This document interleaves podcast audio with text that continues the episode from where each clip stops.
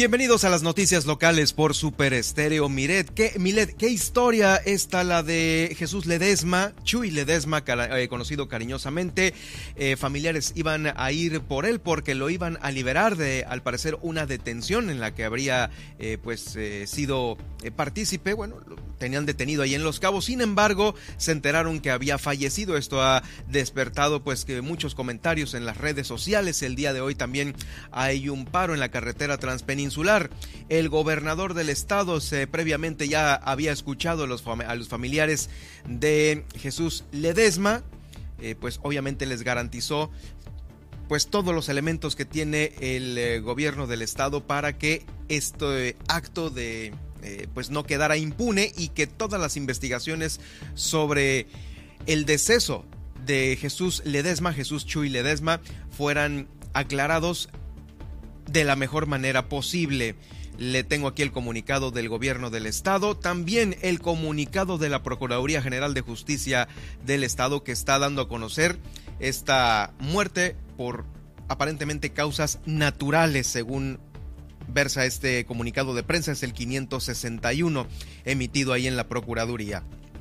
Es más información, firma la Secretaría Técnica del Sistema Estatal Anticorrupción y el Congreso del Estado un convenio para que usen esta plataforma anticorrupción en tres vertientes.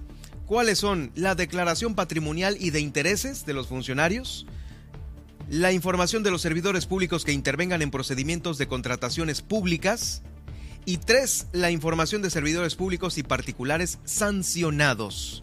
En unos momentos más los detalles de esta información. También la Comisión Nacional y la Estatal de Derechos Humanos arrancaron una jornada de atención y levantamiento de quejas en las comunidades rurales de Baja California Sur. Este viernes será el foro donde se darán cita los cinco titulares del deporte en, eh, de los municipios para pues acordar las nuevas eh, condiciones para los próximos Juegos con ADE 2023. La secretaria de Salud, Cecil Flores Aldape, dio a conocer que van cuatro casos confirmados de dengue en lo que va del 2022, uno de chikungunya. Por eso, ya está iniciando en algunas eh, colonias la fumigación para contrarrestar este mosco, el Aedes aegypti. Una menor de 8 años, qué noticia, qué nota también. Eh, terminó con quemaduras después de que le cayera una olla de comida, de sopa hirviendo. Está pues en los cuidados médicos, hay que tener mucho cuidado también con los pequeños que andan rondando ahí por la cocina. Esto sucedió el día de ayer. También será para finales de octubre o principios de noviembre cuando la vacunación contra la influenza se aplique aquí en Baja California Sur. También lo confirmó la secretaria de Salud, Cecil Flores Aldape. Hoy en este estudio, Laura Aguilar nos hablará sobre los nuevos GPS y estas eh, maneras ahora de eficientar la productividad de usted, empresario que tiene un negocio y que ya no sabe si la palomilla, los empleados, eh, están abusando de los eh, productos que usted tiene ahí, de sus, eh, de, sus, vamos, de sus, de su parque vehicular principalmente. Desde Los Cabos, Guillermina de la Toba también nos va a dar a conocer sobre este, esta entrega de las seis viviendas que ya están estrenando las familias que perdieron su casa en el anterior incendio de Santiago, usted lo recordará seguramente. También asaltaron un Oxxo. Bueno, lo asaltó Batman con una máscara, fue la nota este, resaltada. Pero le voy a decir también, por llevarse dos mil pesos de un Oxxo, ¿cuánto puede estar en el bote? Por dos mil pesos, ¿eh? Eh, híjoles, yo creo que esto se los gana, pues ahora sí que haciendo malabares tal vez en las esquinas. Sacan creo que 300 o 500 pesos diarios, ¿no? Fíjate. Bueno, pues eh, Valerie Vélez también va a estar el día de hoy aquí en el, en el estudio. Nos va a hablar de los NFTs. ¿Sabe usted qué es eso? ¿Un NFT? Pues este ya es un... Híjoles, ¿cómo catalogarlo? ¿Un artículo? ¿Un... ¿Cómo le llamarías tú? Ay, es muy... bueno, es que puede ser complicado y no. Es como una firma electrónica, pero es algo que vale dinero y... Incluso como memes con valor, o sea, memes con valor Pero estoy segura que Valerie traerá la, definición y la explicación perfecta para que lo podamos entender. Sí, definitivo. Los NFTs ya están por todos lados, ¿eh? Inclusive Anthony Hopkins tiene sus eh, propios NFTs que los ha puesto a la venta. Interesante, ¿no? Bueno, pues con esto vamos a iniciar Miles Noticias Baja California Sur.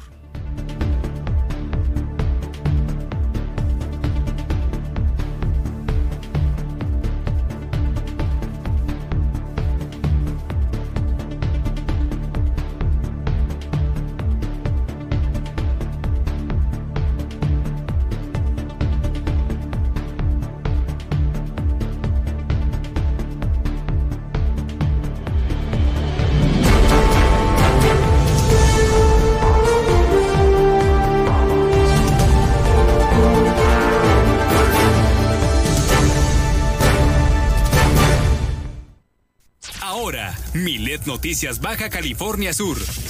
La información más importante de las últimas horas.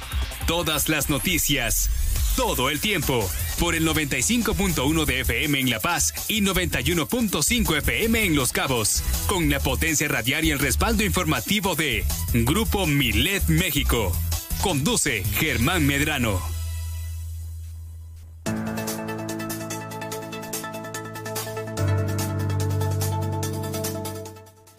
Llegó el momento de enlazarnos con la estación hermana de Los Cabos a través de la frecuencia del 91.5 de FM en Super Estéreo Milet, desde la frecuencia del 95.1 FM en la zona dorada del Malecón de La Paz, Baja California Sur, ciudad capital, para llevarle estos 120 minutos de información que se genera en nuestro estado.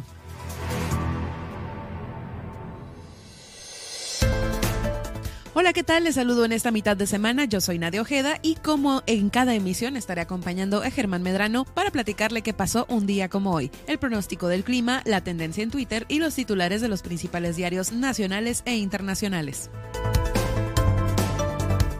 La invito a que nos siga en nuestras redes sociales. Encuéntrenos en Facebook. Estamos como Super Estéreo Milet BCS, en donde estamos realizando esta transmisión en directo. Y además le invito a que siga a Germán Medrano en su cuenta de Twitter. Lo encontrará como arroba Germán Medrano y en Facebook como Germán Medrano Nacionales, en donde también podrá eh, sintonizar de esta emisión. Además, encuéntrenos en todas las plataformas de streaming para que sintonice el podcast de nuestras entrevistas y todo lo relacionado con las noticias a través de Super Estéreo Milet en Spotify, iHeartRadio, TuneIn, Seno FM, iTunes Podcast y Alexa. Alexa sintoniza el resumen de las noticias con Germán Medrano. A mí me puedes seguir en Facebook, estoy como Nadia Ojeda Locutora, en Twitter como arroba guion bajo Nadia OB y además sintonizarme de lunes a viernes en punto de las 11 de la mañana. Pero también le quiero invitar a que no se pierda nuestro divertido morning show con los tips de Luis Roberto El Boy y Juan Pablo Torres Don Limón con las canciones que no querías escuchar con las canciones que no sabías que querías escuchar en el Gallito Inglés en punto de las 10 de la mañana.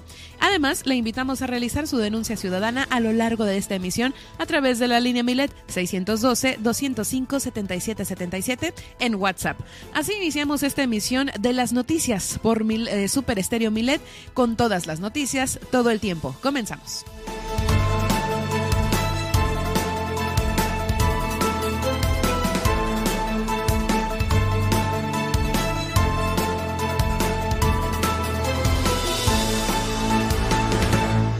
Bienvenidos de nueva cuenta a ustedes que nos sintonizan allá en Los Cabos en el 91.5 de FM y aquí en la capital del estado a través del 95.1 Super Estéreo Milet. Los saluda Germán Medrano. Síganme a través de arroba Germán Medrano y en Germán Medrano Nacionales de Facebook y de YouTube donde estamos haciendo esta transmisión en vivo a través de, pues de, de la imagen. ¿Ya cómo estás Nadia? Te saludo con gusto. Muy bien, con mucho ánimo. Hoy es miércoles ya, mitad de semana, y este, pues ya eh, queriendo iniciar esta emisión de, de, las noticias. Se está yendo rápido la semana y es que hay muchísima información. Vamos a iniciar primero, por supuesto, con la efemérides, con este viaje al pasado que siempre hacemos contigo. Así es, iniciemos este viaje al pasado en el año 1562, que es cuando en el poblado de Ávila, en España, Santa Teresa de Jesús, eh, la creadora de la Orden de las Carmelitas Descalzas, funda el convento de San José, la primera piedra de la Orden de Reforma de Carmelo. Recordemos que Santa Teresa fue mística y escritora española y canonizada en 1614, a poco menos de 40 años de su muerte precisamente. También fue proclamada doctora de la Iglesia Católica en 1970, esto durante el pontificado de Pablo VI. Ahora nos vamos al año de 1813, que es cuando nace Manuel Gutiérrez Zamora, militar y político veracruzano, quien defendió la soberanía durante la guerra de Estados Unidos contra México. Y vámonos de viaje ahora al año 1821, e igual una fecha histórica para nuestro país, ya que es cuando se arman los tratados de Córdoba con los que se acuerda la independencia de México. Y ahora vamos al año 1919, el, nacimiento de una estrella cubana. Nace Benny Moré, cantautor cubano recordado como el bárbaro del ritmo y el sonero mayor de Cuba. está bueno el nombre, el bárbaro del ritmo. El bárbaro del ritmo, así es. Y es que Moré fue un maestro en todos los géneros de la música cubana, pero destacó particularmente en el son montuno, el mambo y el bolero. Vámonos ahora al año de 1940 en Londres, Inglaterra, que es cuando en el marco de la Segunda Guerra Mundial los nazis bombardean por error un asentamiento civil. Esto causó tal indignación que hasta el mismo Churchill, Winston Churchill, apoyó e influyó en la respuesta de Inglaterra, lo cual generó un potente bombardeo a Berlín.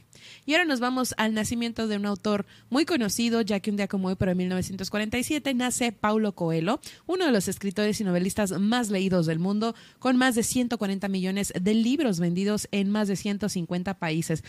Coelho no solo es autor, también eh, se ha dedicado a la dirección y a la, acción, al, a la a la actuación y también ha sido compositor musical y periodista. Se dice que escribió las letras para algunos de los artistas más importantes de la música brasileña, como Elis Regina o Rita Lee.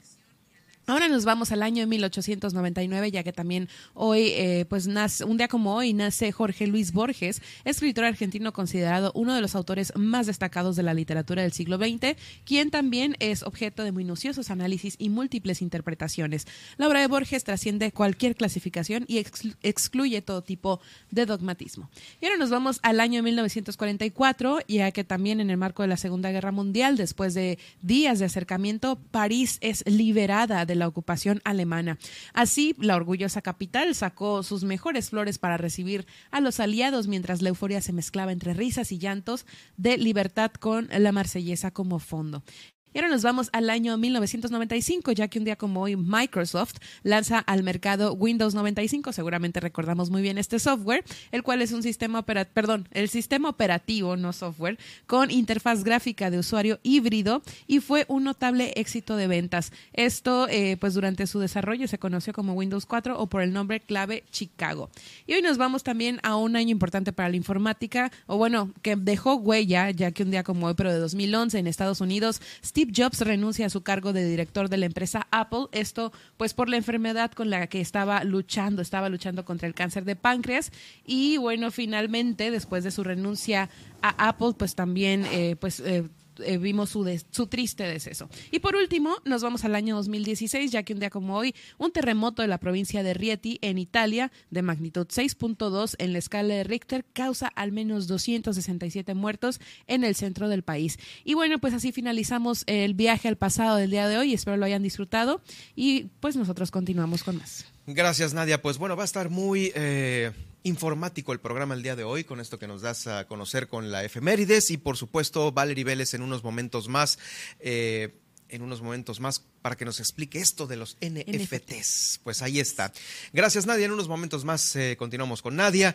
Eh, claro, con las portadas, lo principal que está dando vuelta en el país a través de los impresos, la tendencia en Twitter y el resumen de la mañana era, por supuesto, también la, el pronóstico del clima. Bueno, esta historia familiares eh, iban a recoger a Jesús Chuy Ledesma en el penal de Los Cabos donde estaba detenido. Eh, por algún motivo fue la detención. Sin embargo, cuando llegaron, eh, les avisaron que pues había fallecido Jesús Chuy Ledesma. Y bueno, a partir de aquí se ha mm, desatado una serie de comunicados de publicaciones eh, de hipótesis sobre la muerte de Jesús Chuy Ledesma. Eh, ¿Cuál es el comunicado, el oficial de la Procuraduría General de Justicia del Estado? La Procuraduría informa a través del comunicado número 561 que para dar total transparencia a los hechos ocurridos la tarde del 22 de agosto, donde una persona identificada como Jesús N perdiera la vida por aparentes causas naturales, se realizará la necropsia de ley con presencia de un perito privado contratado por familiares a propuesta del asesor jurídico de ellos mismos. La persona en mención se encontraba interna en el, en el centro penitenciario de San José del Cabo bajo la medida cautelar de prisión preventiva al ejecutársele una orden de aprehensión en su contra por el delito de violación en agravio de una menor.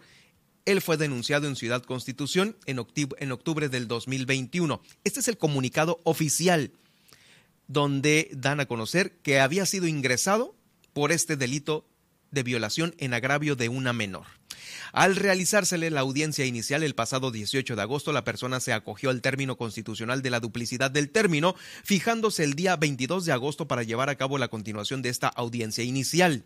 Sin embargo, la tarde del 22, Jesús N fue trasladado desde el centro penitenciario al Hospital General Raúl A. Carrillo de San José del Cabo al presentar una crisis de salud, donde horas más tarde perdió la vida.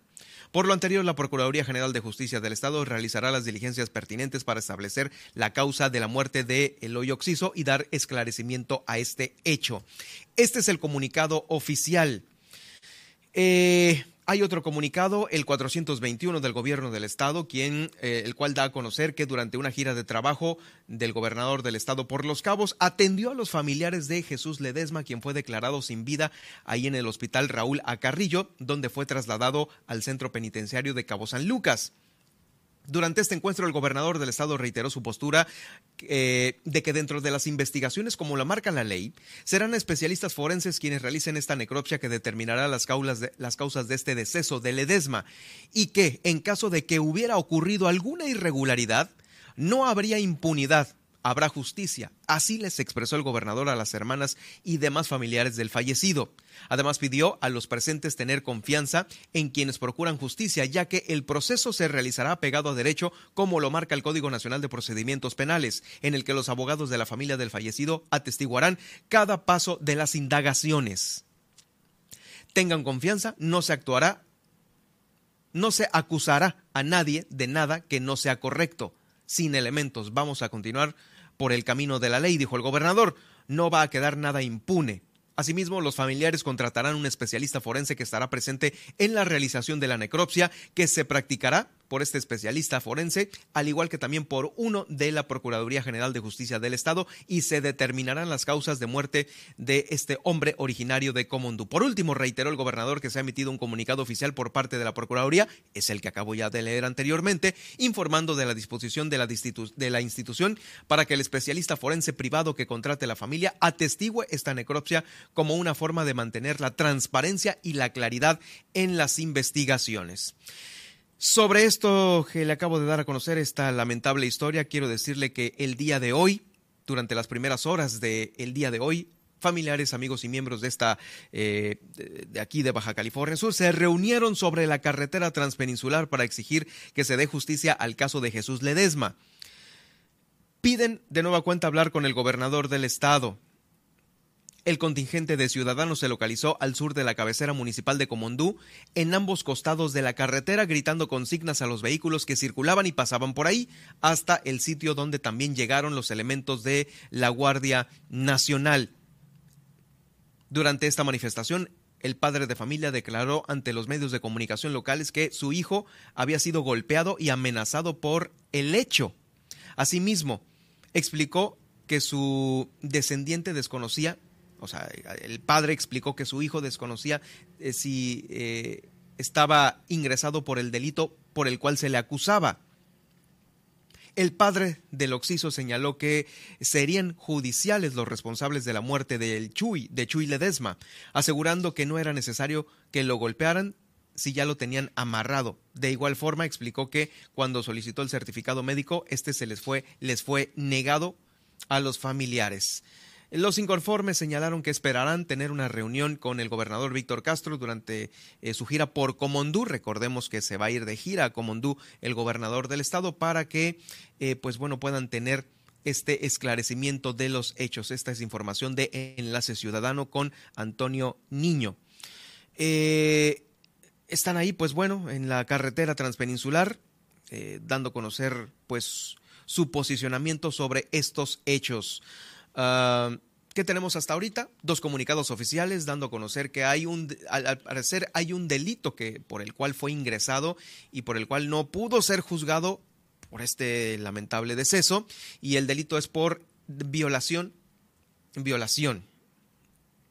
Eh, se le acusa por esto. También, al parecer, está el tema de si sufría o no de alguna enfermedad por la cual eh, perdiera la vida de causas naturales, como también se dio a conocer por parte de este comunicado oficial.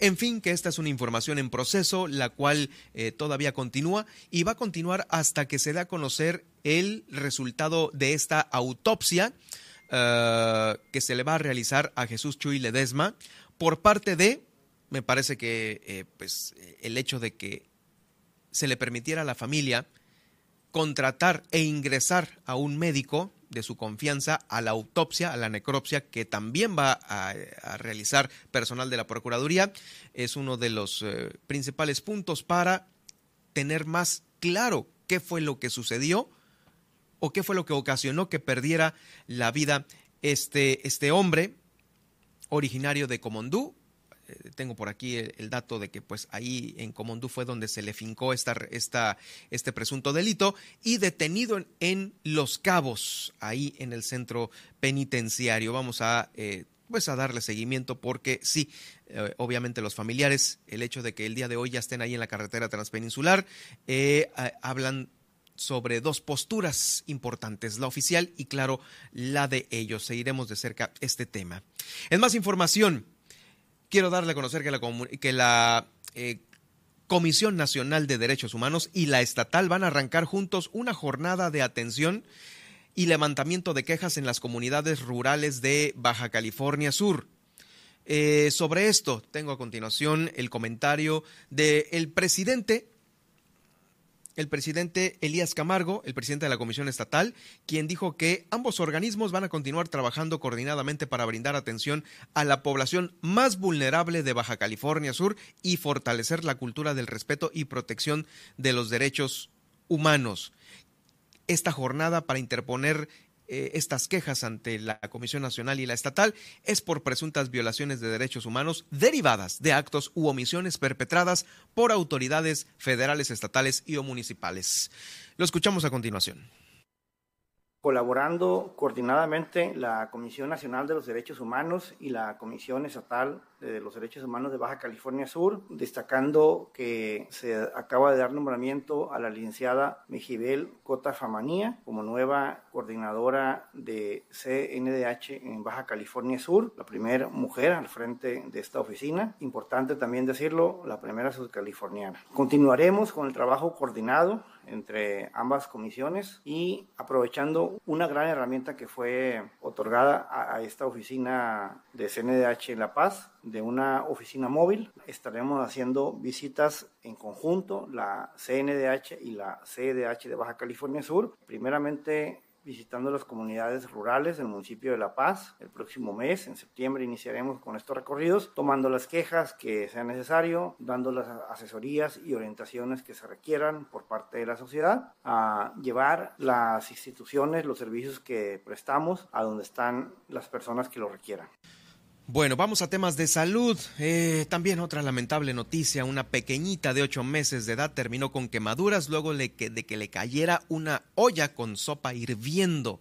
Estos hechos sucedieron aquí en la capital del estado, eh, cerca de las 10 de la noche del día de ayer, cuando la mamá pues llegó solicitando ayuda a una de las farmacias que se ubican ahí en la colonia Villas del Encanto. Según los primeros reportes, eh, se encontraban ahí y pues le terminó por caer esta olla en varias partes del cuerpo. La pequeña fue trasladada por paramédicos del grupo voluntario Calafia al hospital Salvatierra, con quemaduras de primer y segundo grado en piernas, pecho y vientre.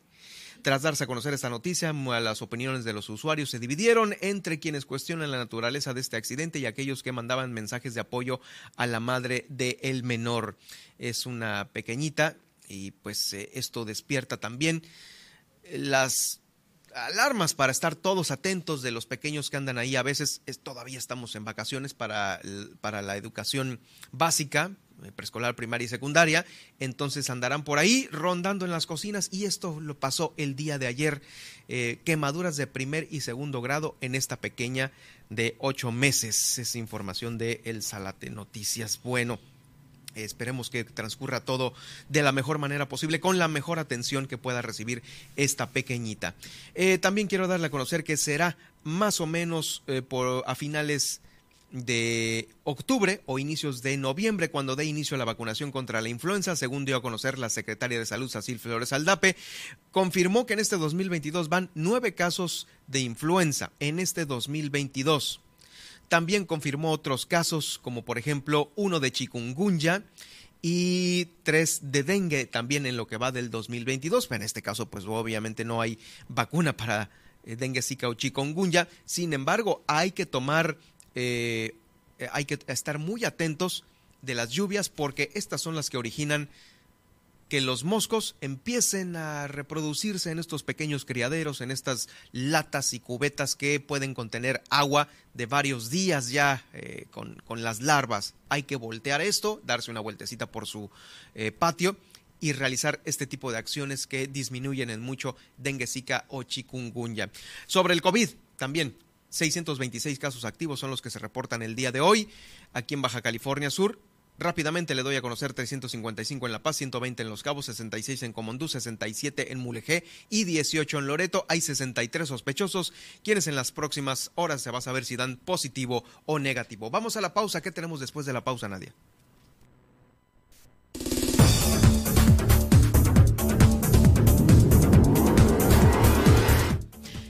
Regresar, no se pierda el pronóstico del clima para su ciudad y los principales puntos de conectividad aeroportuaria. Además, hoy nos visita Laura Aguilar con Seguro a lo Seguro, quien nos platicará sobre los nuevos GPS satelitales para eficientes en la productividad empresarial. Y también más adelante le vamos a platicar Batman asalta Oxo. El maleante se llevó 5 mil pesos de la sucursal ubicada cerca del gobierno del estado. Esta y más información al regresar después del corte en Milet Noticias Baja California Sur. En un momento continuamos.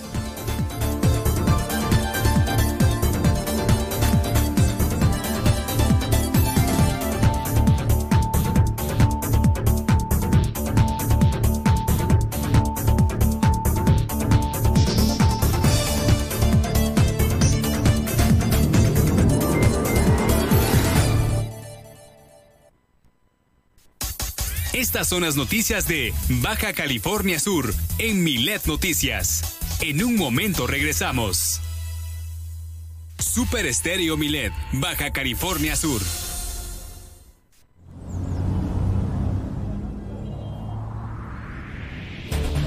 Si en este momento vas manejando por una calle que es de un solo sentido, por favor, pásate al carril derecho si es que llevas una velocidad baja pues el carril izquierdo es para una circulación más rápida. Eduquémonos como ciudadanos. Porque en Super Estéreo Milet queremos una mejor ciudad. Cambiemos, cuidemos y mejoremos la paz. Esta es una campaña propia de Grupo Milet en beneficio de Baja California Sur. En Super Estéreo Milet te decimos cómo proteger de mejor manera tu cuenta de WhatsApp. Primero, activa la verificación en dos pasos para que la aplicación te pida en cualquier momento que chatees tu NIP de seguridad y también cada que registres tu cuenta en un nuevo dispositivo. 2. Si te llega un código de verificación que no solicitaste por mensaje, no lo compartas con nadie. Alguien podría estar intentando acceder a tu cuenta. 3. Configura tu foto de perfil, nombre y estados para que sean visibles solo para tus contactos. 4. Si tu dispositivo lo permite, añade un código o huella para abrir la aplicación. 5. Revisa frecuentemente las sesiones que has abierto en otros dispositivos o en la versión web. Si no reconoces alguna, ciérrala de inmediato. Y finalmente, mantén tu aplicación y tu dispositivo actualizados. Esto asegura que tengas la última versión donde se van corrigiendo errores en la seguridad del sistema. Porque en Super Estéreo Milet queremos una mejor ciudad. Cambiemos, Cuidemos y mejoremos nuestra ciudad. Esta es una campaña propia de Grupo Milet y Defensoras Digitales BCS en beneficio de Baja California Sur.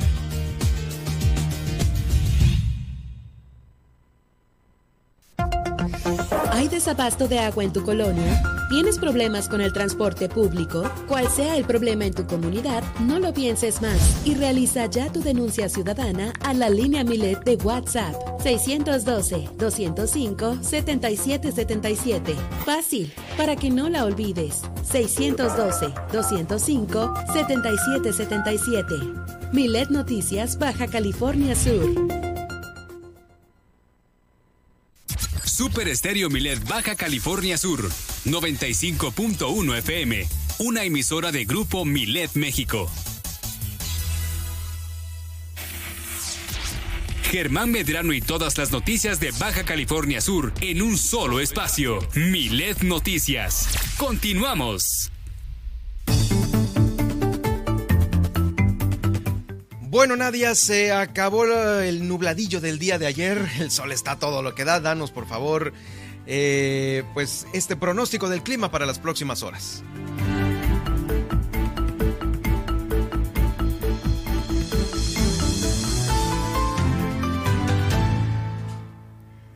Se acabó el nubladillo, pero siguen los intervalos nubosos para eh, el municipio de La Paz. Y es que hoy tendremos máximas de 38 grados centígrados y mínimas de 25 grados centígrados, con vientos cuyas velocidades serán de 35 kilómetros por hora. Y como le repito, de cielo despejado a intervalo nuboso. Así que va a estar un poquito variado, pero cero probabilidad de lluvia. Vámonos ahora con la temperatura actual, que es de 35 grados centígrados y con sensación térmica de 36.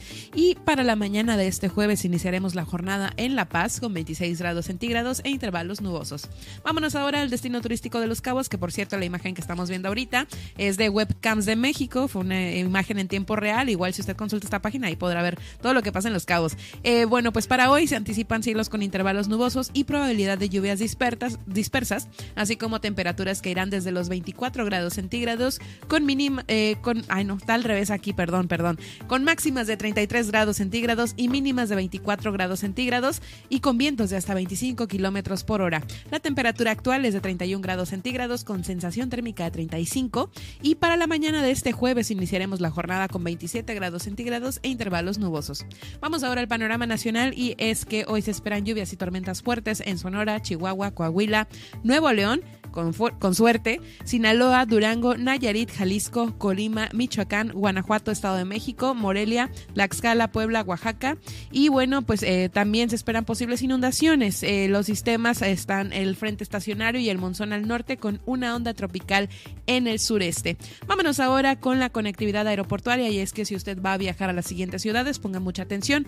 En Ciudad de México hoy se pronostica cielo nublado, eh, con ambiente cálido la mayor parte del día y probabilidad de lluvia. La máxima es de 24 grados centígrados, mientras la mínima es de 16 grados centígrados.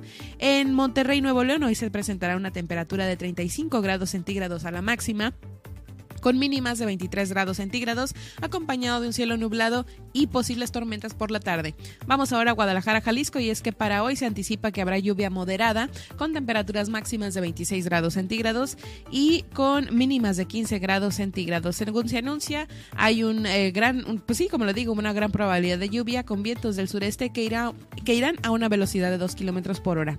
Vamos ahora, por último, al panorama internacional en los Estados Unidos. En Los Ángeles, California, la temperatura máxima de hoy será de 32 grados centígrados con mínimas de 19 grados centígrados e intervalos nubosos. En Nueva York la máxima esperada de hoy es muy similar, 32 grados centígrados con mínimas de, 10, de 29 grados centígrados e intervalos nubosos. Y por último en Chicago, Illinois, la temperatura eh, máxima esperada es de 29 grados centígrados, mientras que la mínima es de 16 e intervalos nubosos. Hasta aquí el pronóstico del clima, tomen sus precauciones y bueno, pues eh, como le digo, nada de lluvia para el estado de Baja California Sur pues continuamos.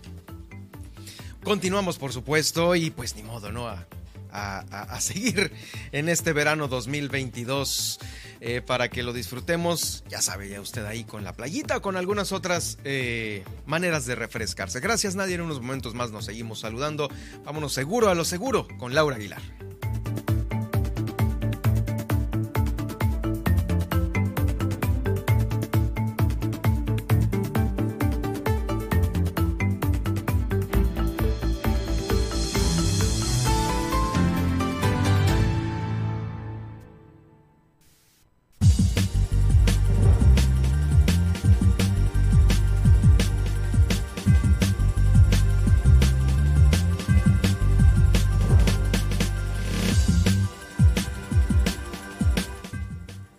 Estamos de vuelta con ustedes. Es un gusto saludar de nueva cuenta aquí en el estudio Laura Aguilar. Ya tenemos rato sin saludarnos aquí en la radio. Me da mucho gusto saludarte otra vez. Hola, a mí también me da mucho gusto saludarlos. Bueno, pues traemos un tema interesante hoy. El programa va a estar muy eh, tecnológico, ¿no? Eh, ahorita contigo y al rato con Valerie, pero eh, nos traes este tema de los GPS que cada vez se están ahora mm, comercializando de una manera en la cual vienen a ayudar a todos aquellos comercios que pueden tener ahí alguna merma en su productividad. Eh, ¿De qué se trata esto? Gracias, es correcto. Eh, en este caso, eh, bueno, antes que nada, gracias por otra vez el espacio. Y en este caso hablamos de lo que es el rastreo satelital, eh, el rastreo satelital ahorita es muy importante. Muy importante para ahora sí checar mercancías, eh, liderear toda una empresa, porque como empresarios sabemos que el tener el control de la empresa o de la oficina es completamente eh, indispensable para poder llegar a los usuarios, a las personas que, que compran por cualquier tipo de plataforma. Y eh, en este caso, pues lo que queremos hacer es eficientar lo que es la gasolina, eh, también transparentar todo de nosotros, de los satélites, hacia obviamente la, la entrega final.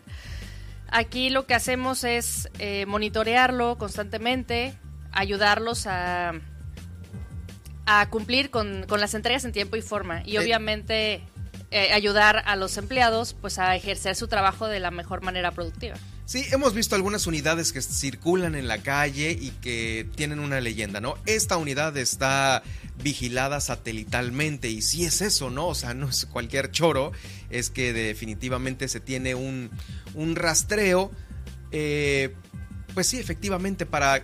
¿Qué se puede seguir a través de un GPS por parte de la empresa? Por parte de la empresa se puede monitorear tanto el desgaste de gasolina que una hora parada la unidad. Así es, sin moverla. Tú obviamente estás en el carro, estás en una llamada o comiendo y llevas una hora prendido el carro. Representa 1.5 litros de gasto de combustible.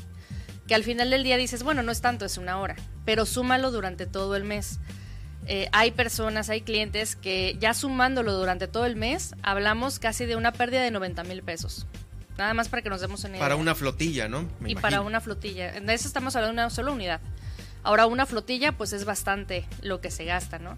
Sí, porque a veces eh, sabemos o hemos visto y puede ser que hayamos provocado que, ah, pues traigo el carro de la empresa, voy a ir a dejar a los chamacos a la escuela, luego después de ahí me paso a desayunar y luego me voy a hacer mis reparticiones. Y bueno, eh, es, algo que regularmente se hace todavía, puedo decirlo, por parte de algunas empresas. Más bien, por parte de algunos choferes que pues hacen sus, sus rondas personales para algunos detalles personales.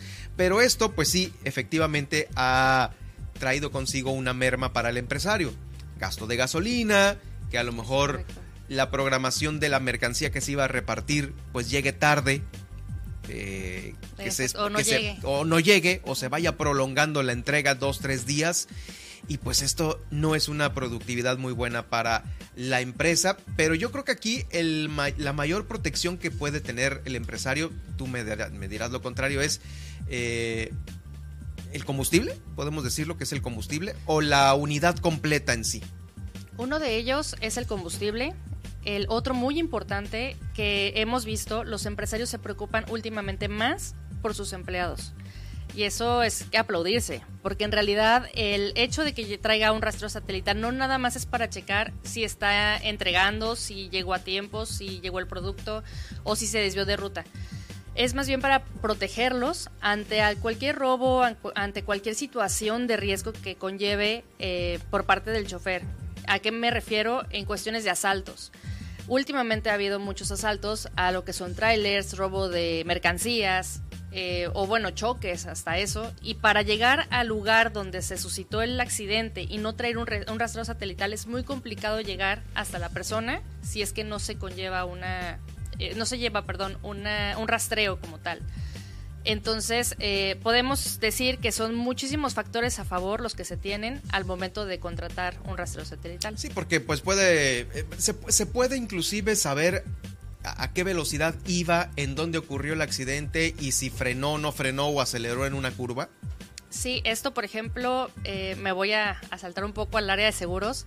En el, en el área de lo que es el rastreo satelital, ayuda mucho a la gente, al, obviamente a los peritos, a checar en base a la plataforma como una cámara de seguridad cuando te roban un negocio. Puedes accesar directamente a plataformas como dueño y decir, mira, mi chofer encendió el botón de pánico desde las 8 de la noche. No pudo parar porque iba en autopista y era de, una, de uno y uno en la ruta. No pudo parar, venían curvas. La curva la dio con exceso de velocidad, pero porque me reporta lo venían siguiendo.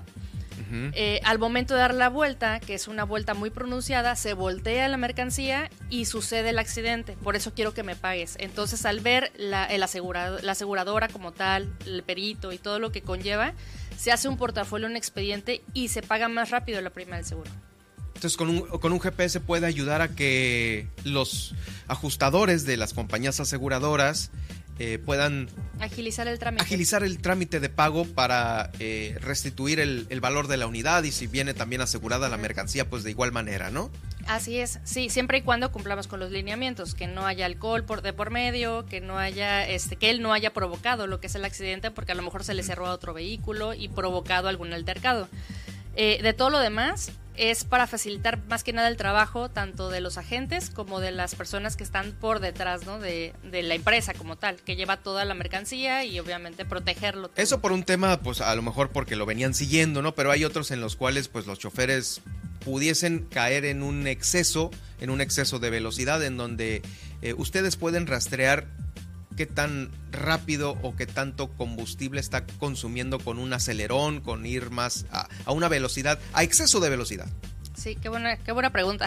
Al final del día sí se puede rastrear todo.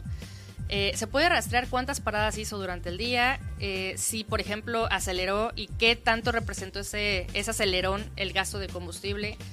Eh, se puede rastrear también los tiempos inactivos, como te decía ahorita, de gasto de gasolina. O sea, que estuvieran parados en una esquina comiéndose una torta, ¿no? Es correcto, sí. Hay veces que es imposible. Por ejemplo, los choferes que llevan combustible, que tienen que, estar en una ruta de 48 horas de corrido para poder llegar y cargar en otro en otra En otra estación. Exacto. Entonces, es muy complicado porque ellos sí deben de dormir dentro del tráiler para poder llegar a y llegar a su destino, ¿no? Y es muy complicado manejarte 48 horas de corrido. Entonces ahí sí se puede entender, pero hay otras compañías que realmente su labor es ocho horas trabajarlas al día. Una repartición de paquetería, una cosa así, ¿no? Exacto, sí, y a veces es, es complicado. También medimos lo que son los excesos de velocidad, porque también e, ese sería un, ahorro también para el dueño, que a veces dice uno como dueño, bueno, te voy a dar dos mil o tres mil pesos por si te para este alguien, ¿no? El, policía o algo, pues facilitar como quien dice el llegado de la paquetería.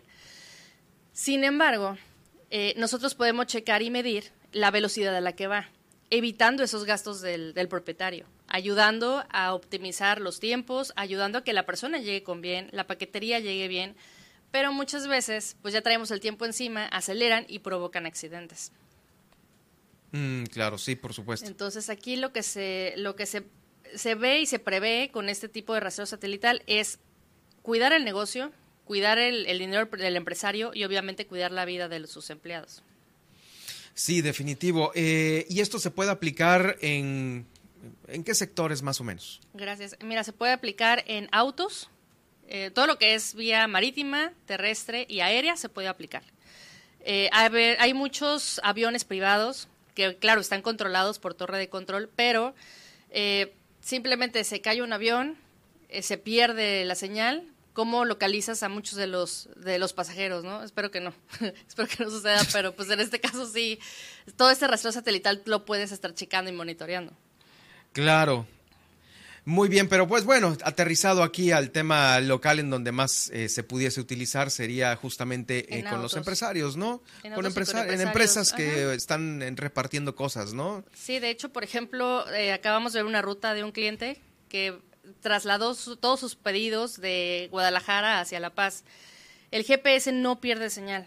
aunque se vaya por vía marítima, no pierde señal, se sigue marcando lo que es su camino hasta llegar a su destino. Eso es algo muy padre, porque en otros satélites sí sucede que se pierde su señal. Se pierde, no hay contacto hasta llegando otra vez a Tierra. Sí, como el celular, ¿no? Pe- Perdiste señal de... de- no, por tengo ejemplo, señal ajá. porque ando aquí. Por ejemplo, Aquí las no. fechas festivas, 23, de 24 de diciembre y 31 de diciembre, no hay señal. Y obviamente con los GPS llega a fallar. Incluso tú ¿Por qué mandas... no hay señal? tú porque se saturan las líneas. Al momento de tú mandar tu señal de, mira, te voy a mandar mi ubicación en tiempo real del celular, hay veces en las que el traqueo, o así se le llama el traqueo, el monitoreo, eh, tú dices, bueno, te sigo viendo acá en La Paz. No, ya vengo en San Pedro, pero no has actualizado el, el GPS o el satélite. En el caso de nosotros tenemos una vía privada, pagamos nosotros por esa vía privada para que esa señal no se pierda y todo el tiempo tengas señal, no la pierdas, si- sigas viendo tú tu camino, tu trayecto y en este caso puede llegar todo a su destino. Muy bien. ¿Y desde más o menos eh, cuánto podemos invertir en esta... eh, ¿Es caro? ¿Es caro tener un, un, este, un rastreo satelital a través de GPS? Eh, define caro, no es cierto, no.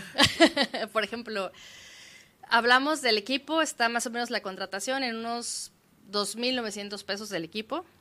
Y la renta, ahorita hay eh, próximas promociones va a haber, pero... eh, Diversos planes, sí, ¿no? Diversos planes, exactamente. Aparte, obviamente, por ahora sí que por flotillas. un- Por flotilla es más económico, sí, que por una sola unidad. Entonces, eh, ya dependerá de la, la- la flotilla que sea y del tipo de auto que sea, porque no es la misma este, velocidad a la que va un auto, a la que va un camión o un, un auto, ¿cómo se llama? Un, este, una máquina excavadora o algo. También surtimos a, a lo que son construcciones para ubicar el, el equipo con el que trabajan las ex- excavadoras, retroexcavadoras y ubicarlas directamente en el lugar.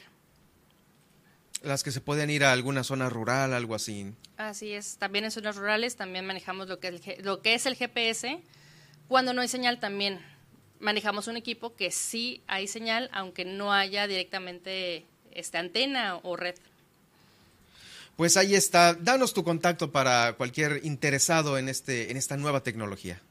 Sí, mi nombre es Laura Aguilar y mi celular es el 612-183-1187. Pues muchas gracias Laura por acompañarnos este día con esta información importante para todos aquellos que quieren eficientar su negocio eh, y obviamente que no haya tanta pérdida, ¿no? Esas fuguitas de a veces de combustible, de tiempos, de retrasos, se pueden evitar con esto justamente. Muchas gracias. Nosotros Gracias. vamos a continuar con más, con más información antes de irme al corte, porque ya casi viene. Eh, les quiero dar a conocer que este próximo viernes la sala de reuniones del Instituto del Deporte en Los Cabos será foro donde se den cita los cinco titulares del deporte aquí en Baja California Sur, los, eh, los directores de las áreas deportivas de los ayuntamientos. Se van a tomar acuerdos en relación al próximo proceso clasificatorio rumbo a los Juegos Nacionales con ADE 2023 y también para la Paralimpiada. Este suceso es encabezado por el director del Instituto Sudcaliforniano del Deporte, Gilberto Garciglia Higuera. Todo esto para definir los esquemas de trabajo que se van a aplicar eh, en este ciclo competitivo, tener mejores resultados y la conformación de los mejores selectivos del Estado. También en este encuentro se van a dar a conocer los primeros informes que se tienen en relación a la realización de estos eventos eh, para el 2023. Hay varios que están programados y también van a ponerse de acuerdo sobre las sedes que tendrán en cada uno de los municipios los próximos eventos del proyecto deportivo 2023. Esto se va a realizar este próximo viernes en el Instituto del Deporte Municipal allá en Los Cabos. Bueno, pues vamos a ir una pausa y regresamos con más aquí. Tenemos todavía mucha información aquí en el noticiero.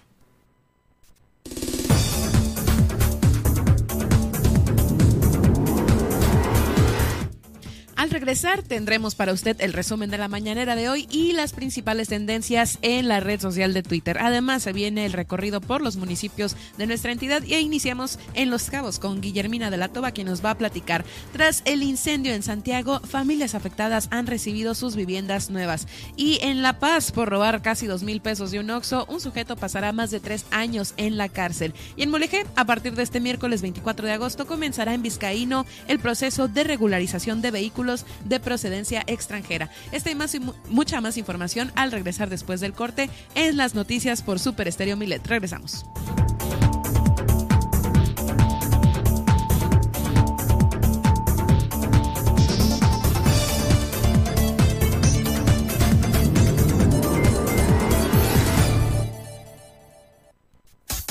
Estas son las noticias de Baja California Sur en Milet Noticias. En un momento regresamos.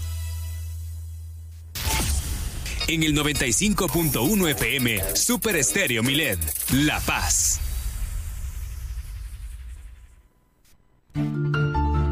El golpear a una mascota sin motivo alguno, tenerla encadenada, sin una sombra, en el rayo del sol, con una mala alimentación, entre muchas otras cosas, es objeto de denuncia ante la justicia cívica. Puedes hacerla directamente al número de emergencias 911, donde será canalizada al área de prevención del delito, PREDEL, y ahí se le generará un citatorio a la persona presuntamente responsable de los hechos para que acuda a una audiencia ante el juez cívico. Este determinará si se trata de maltrato animal y definirá acordando la falta administrativa correspondiente o sanción que podría imponérsele como arresto, multa, trabajo comunitario o terapia para sensibilizarse con el trato de las mascotas.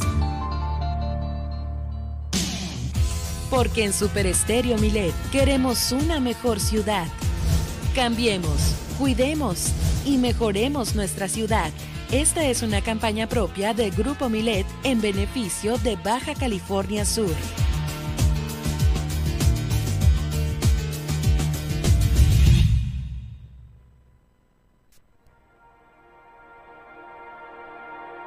¿Te interesa adquirir experiencia en áreas socioambientales?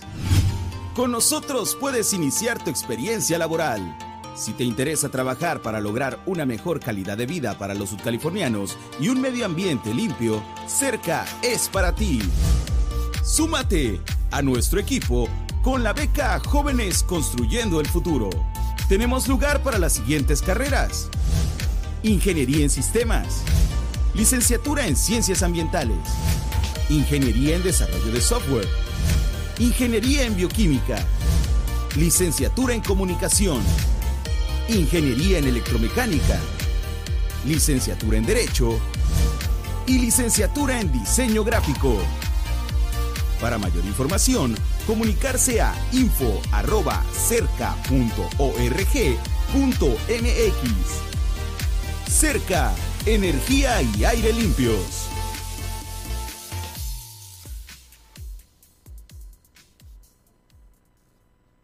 La regularización de autos ya está en marcha. Agenda tu cita al 612-123-9400, 123-9400. O acude al patio fiscal ubicado en Chametla, sobre la Transpeninsular. Este programa es temporal. La oportunidad es ahora. Gobierno del Estado, Baja California Sur, nos une. La mayoría de los siniestros viales son por exceso de velocidad. No guardar distancia. Pasarse un alto y usar el celular. Por eso, cuando manejes es importante mantener la atención y estar alerta. Eso significa no conducir bajo los efectos del alcohol, no conducir cansado y nunca manipular el celular. Si vas a manejar, mantén tu atención y no te pases.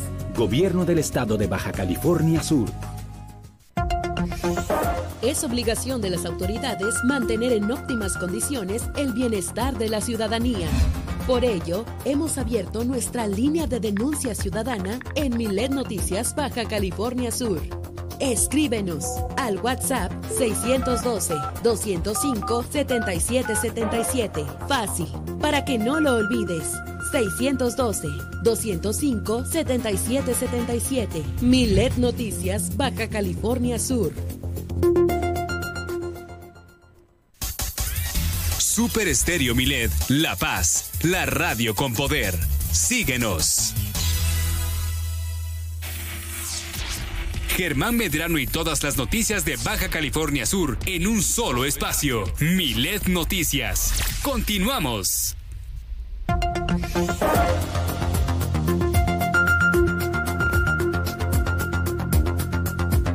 Tenemos ya el resumen de la mañanera El resumen de la mañanera ahí en este en Palacio Nacional. Nadia Ojeda tiene toda la información, al igual que la tendencia en Twitter. Así es, iniciemos, como es de costumbre, con el resumen de la mañanera y es que hoy la conferencia del presidente Andrés Manuel López Obrador en ella se presentó la sección de quienes quieren las mentiras de los medios. En un momento más lo vamos a comentar. Pero por lo pronto, Laura Velázquez, la coordinadora nacional de protección civil, dio a conocer que luego del estudio geofísico, la Comisión Federal de Electricidad y la empresa Mimosa hicieron una propuesta con tres vertientes para el rescate de los mineros, en el que se priorizará la seguridad de los rescatistas y la que se realice en menor tiempo posible. En otros temas, el presidente Obrador dijo que quienes piensan en el informe sobre el caso de Ayotzinapa es lo mismo que la verdad histórica. Perdón, quienes piensan que el informe sobre el caso de Ayotzinapa es lo mismo que la verdad histórica es porque no han leído correctamente y a profundidad o lo hacen de mala fe. Señala que le pedirá a Alejandro Encinas que dé una explicación de forma pedagógica para que no quede ninguna duda. También afirma que la GIEI tendrá acceso a todo lo que incluye el informe.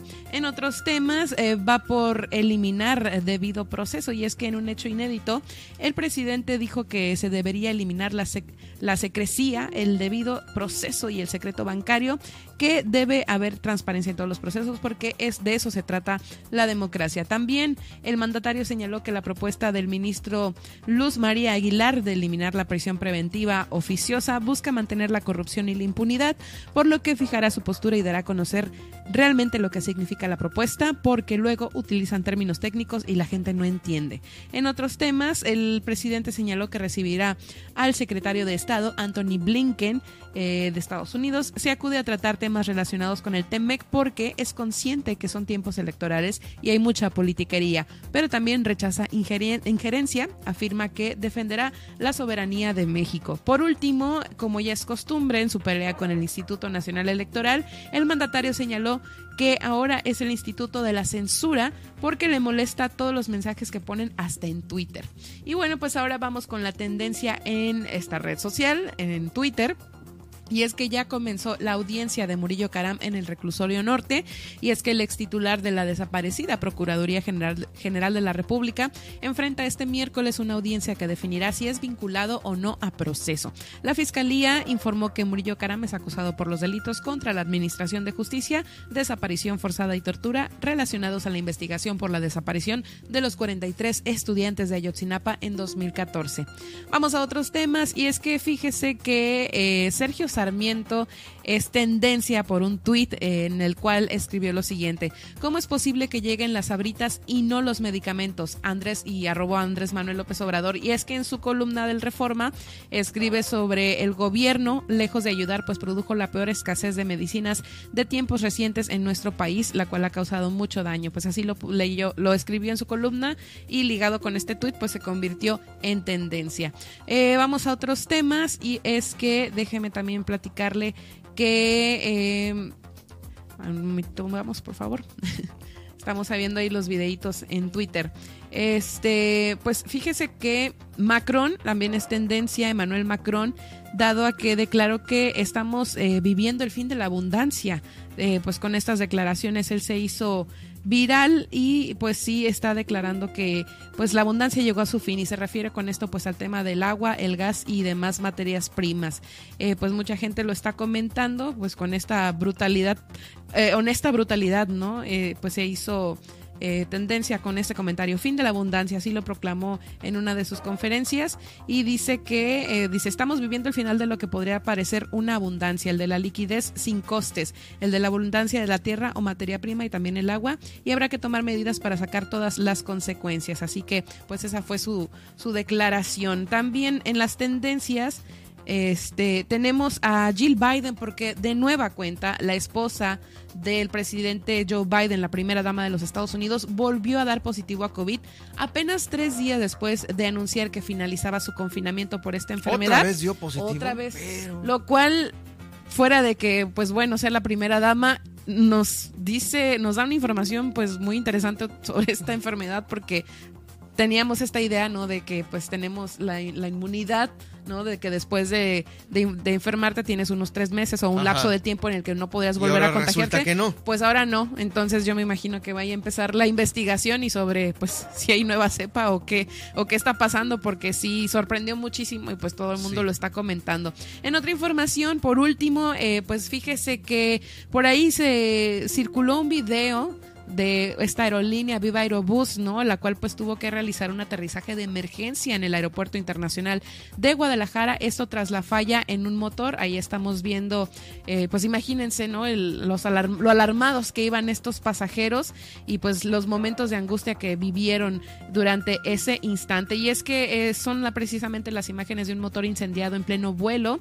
Eh, la aeronave pues tuvo que aterrizar de emergencia en el aeropuerto de Guadalajara y los pasajeros, como le digo, pues vivieron estos momentos de angustia, el cual fue registrado en varios videos que algunos de ellos grabaron en el momento del accidente. Sí, eso está inundando ahorita las eh, eh, Twitter en Sí. tendencia, ¿no? Eso fue ayer a las 10.03 hora central y dice... De la noche. De la noche, sí. Dice, ayer a las 10.03 horas despegó una de nuestras aeronaves con matrícula XABAJ cubriendo el vuelo de la ruta de Guadalajara-Los Ángeles. De acuerdo con los protocolos de seguridad establecidos, la tripulación de Viva Aerobús regresó al Aeropuerto Internacional de Guadalajara, efectuando un exitoso aterrizaje a las 10.45, confirmando la seguridad de todos los pasajeros a bordo y de todos los miembros de la tripulación. De acuerdo con Viva Aerobús, el control del avión se mantuvo en todo momento conforme a los procedimientos establecidos, mismo que están diseñados para continuar con una operación segura bajo estas condiciones. Pues mira, con esta información yo creo que la categoría de seguridad en que nuestro le país quitado a México va a seguir va a seguir sin vigente, escalar, va a seguir vigente la misma. Híjoles, pues con estas, estas cosas, pues sí, sí, eh, estamos alejados de estar a la vanguardia, ¿no? y de que recuperen o más bien de que puedan organizar nuevas rutas, ¿no? A- de forma internacional, como ya lo habíamos comentado aquí, pues bueno, estamos lejos. Sí, no, que ocurra eso en- aterrizando en un aeropuerto internacional. Sí. Bueno, de Estados Unidos no nos vayamos tan No nos lejos, vayamos Con tan los lejos. vecinos. Sí. Así nos iría, ¿no? Entonces, bueno, eso se va a tomar en cuenta seguramente por las autoridades de aeronáutica, pues de todos los países, de todos lados, ¿no? Donde aterriza esta aerolínea y claro, a que se pongan vivas las otras, las otras aerolíneas. Híjoles, gracias Nadia. Hasta aquí, hasta aquí las tendencias. Vaya, qué tendencia esta, ¿no? Sí. Y ahí están los videos. En fin, vamos a hacer este recorrido por los municipios de Baja California Sur e iniciamos en Los Cabos porque allá eh, responsables de 12 subdelegaciones de Cabo San Lucas recibieron instrucciones para que presenten el estado de fuerza que tienen en sus comunidades, material y equipo para, en caso de llegarse alguna, algún fenómeno hidrometeorológico, se sepa con cuánto se cuenta y en qué lugares eh, pues están ubicados. Se mencionó que por primera vez se contemplan acciones en, eh, en este el Consejo Vecinal de El Tesal, una zona que padeció los estragos de la tormenta tropical Lidia del 2017 y cuyos habitantes también se organizaron para coadyugar con actividades preventivas. El coordinador de Protección Civil, Gregorio Pérez Lucero, destacó que se realiza un trabajo de colaboración con los titulares de las subdelegaciones para rehabilitar los caminos que presentan mayores afectaciones por esta la presencia de lluvias, las cuales cortan algunos caminos vecinales y de, y de rancherías eh, para que evidentemente se tenga el camino en buenas condiciones y se pueda usar como ruta de evacuación para agilizar los traslados de personas en una contingencia. Escuchamos a continuación.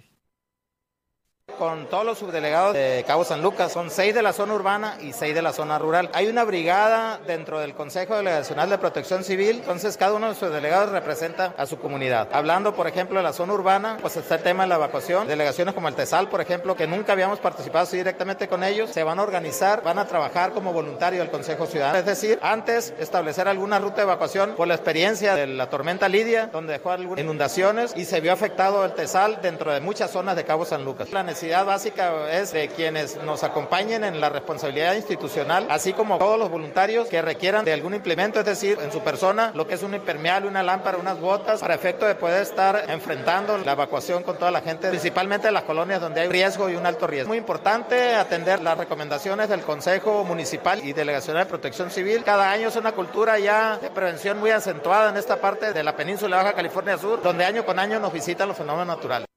Ahora también ahí en el municipio de Los Cabos, este próximo lunes 29, recuerde usted que inicia ya, inician las clases en el nivel básico aquí en Baja California Sur y por ello también se van a estar entregando los útiles escolares en Cabo San Lucas en un acto cívico eh, donde van a ser recorrido con las y los directores de algunas escuelas para hacer llegar estos materiales que fueron producto de esta mm, campaña para recaudar útiles escolares. Se llama Unidos Somos Útiles, es la campaña que lanzó el Ayuntamiento de Los Cabos.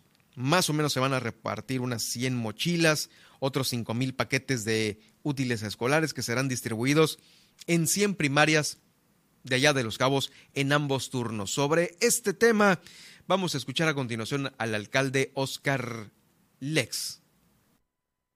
Esto de entregar mochilas y útiles escolares lo tengo de manera personal hace más de siete años y siempre entregamos 300 al inicio y pues bueno, hoy por hoy lo hicimos institucional a través de la Dirección de, Relaciones Públicas, pues estamos haciendo la invitación abierta ya, Unidos Somos Útiles se llama el programa. La meta son 5.000 mochilas con útiles escolares de acuerdo al ciclo y pues bueno, estamos en el proceso de recibir. Todos se han estado uniendo, la verdad que muy agradecido, muy contento por ese apoyo y pues bueno, iniciamos el lunes en la entrega, el próximo lunes los honores aquí en Cabo San Lucas, la entrega a los directores que los niños que les lleguen sin mochilas inútiles, a eso les vamos a entregar. Y garantizado Miraflores, Santiago y La Ribera, que también nos están apoyando y el viernes vamos a entregar en el campamento las primeras dotaciones de mochilas, a petición de los mismos empresarios que entregaron. También allá en Los Cabos, el gobernador del estado, Víctor Castro Cosío, va a, bueno, realizó una gira una gira importante en la cual entregó finalmente estas casas ahí en la comunidad de Santiago. Son las casas que habían sido siniestradas, que habían, vamos, habían quemado todo en su interior. Este. Y que el gobierno del estado les apoyó para que se reconstruyeran. Allá en Los Cabos estuvo y asistió a este acto de inicio de las obras de vialidad, en donde eh, en compañía con Oscar Lex, dieron el banderazo de arranque a estas obras de pavimentación de las calles y del Alfonso Green. Y Jesús Castro Agúndez en Cabo San Lucas también inauguraron el circuito, bueno, más bien las obras de pavimentación para el circuito Joaquín Palacios en San José del Cabo, acciones que eh, se habrán de ejecutar por parte de la administración municipal. En su intervención, el gobernador dijo que ha sido eh, triste ver cómo colonias que se encontraban olvidadas las han se han ido comprometiendo el gobierno del estado para que se invierta más en pavimentación y esto eh, tenga una mejor conectividad. Como parte de las acciones, el gobernador estuvo presente en el inicio de la obra de rehabilitación de la estación de bomberos de la colonia El Zacatal, que dignificará las instalaciones del cuerpo de emergencia. También visitó elegido Las Casitas, Ahí entregó un millón de pesos al Comité Estatal de Sanidad Vegetal en apoyo del plan emergente contra la mosca de la fruta, así como también un embarque de 500 pacas de alfalfa que tiene como objetivo apoyar a los productores pecuarios en el mantenimiento del ganado de esta actual temporada de estiaje. Eh, realizó también la entrega de estas casas, casas habitación para estos habitantes que las perdieron en el incendio de marzo ahí en Santiago. Esta fue una inversión de dos millones setecientos mil pesos. Escuchamos a el gobernador del estado. Y hoy las seis casas están amuebladas a nombre de nuestras comunidades, no del gobierno, de todas las comunidades, porque el gobierno está para servir a la gente. Estamos administrando solamente el dinero del pueblo, que es del pueblo, que nadie se le olvide. Por eso, este esfuerzo, que con esto terminamos una, buena jornada de trabajo. Agradecerle a las diputadas y los diputados el trabajo que hicieron, invirtieron entre ellos de solidaridad para mover las seis viviendas. Así que para mí el día de hoy es un, es un día en donde ratificamos nuestra voluntad de construir equipo y agradecerle a todo el personal del INVI, estuvo muy al pendiente y, aquí están los resultados, que cuando se trabaja bien se logran cosas mejores. Bueno, pues ahí está el gobernador y para más información, para ampliar esta cobertura de la entrega de las casas, de las seis casas de Santiago, en este momento hago contacto con nuestra corresponsal Guillermina de la Toba allá en Los Cabos, quien eh, nos tiene obviamente la cobertura que eh, realizaron en esta entrega por parte del alcalde Oscar Lex. ¿Cómo estás, Guille? Finalmente las familias pues están ya contentas por esta entrega de estas seis casas. ¿Qué tal, Germán? Muy buenas tardes. Efectivamente, después de aquel incendio que arrasó con algunas viviendas, con más de 10 viviendas que fueron las que resultaron muy, muy afectadas, pues el día de ayer las autoridades hicieron entrega de las llaves, llaves de estas viviendas.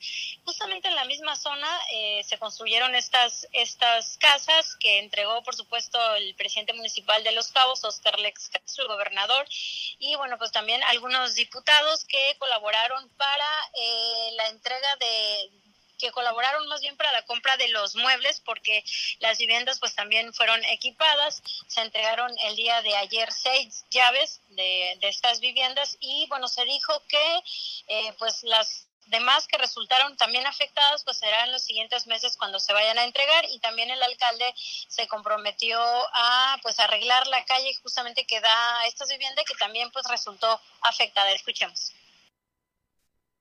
nuestro amigo gobernador en esta entrega de, viviendas, en esta primer, en esta primera entrega aquí con ustedes y por supuesto que hay otros pendientes ahí parte del gobierno municipal trabajando. Trabajamos juntos de la mano como lo comprometimos el día, un día después del incendio para reparar de una u otra manera pues el daño que se ocasionó. Agradecerles a los diputados también que gracias a su intervención pues están entregando las amuebladas también y eso es digno de reconocerse. Muchas gracias diputados por esa. Pues agradecerles y decirles que hemos estado muy de cerca trabajando con el delegado y pues eh, por supuesto que vienen más obras. Este camino lo recorrimos varias veces en el trayecto de estos dos tres meses para poder avanzar, eh, checar el avance de los trabajos y bueno, comprometimos con el director de Obras Públicas que íbamos a, el día que se entregara, iniciarles el inicio de la obra reencarpetado de, de toda la zona porque es importante también que la vialidad funcione, funcione bien, hasta los últimos rincones, no nada más en San José el Cabo y Cabo San Lucas, sino en las delegaciones,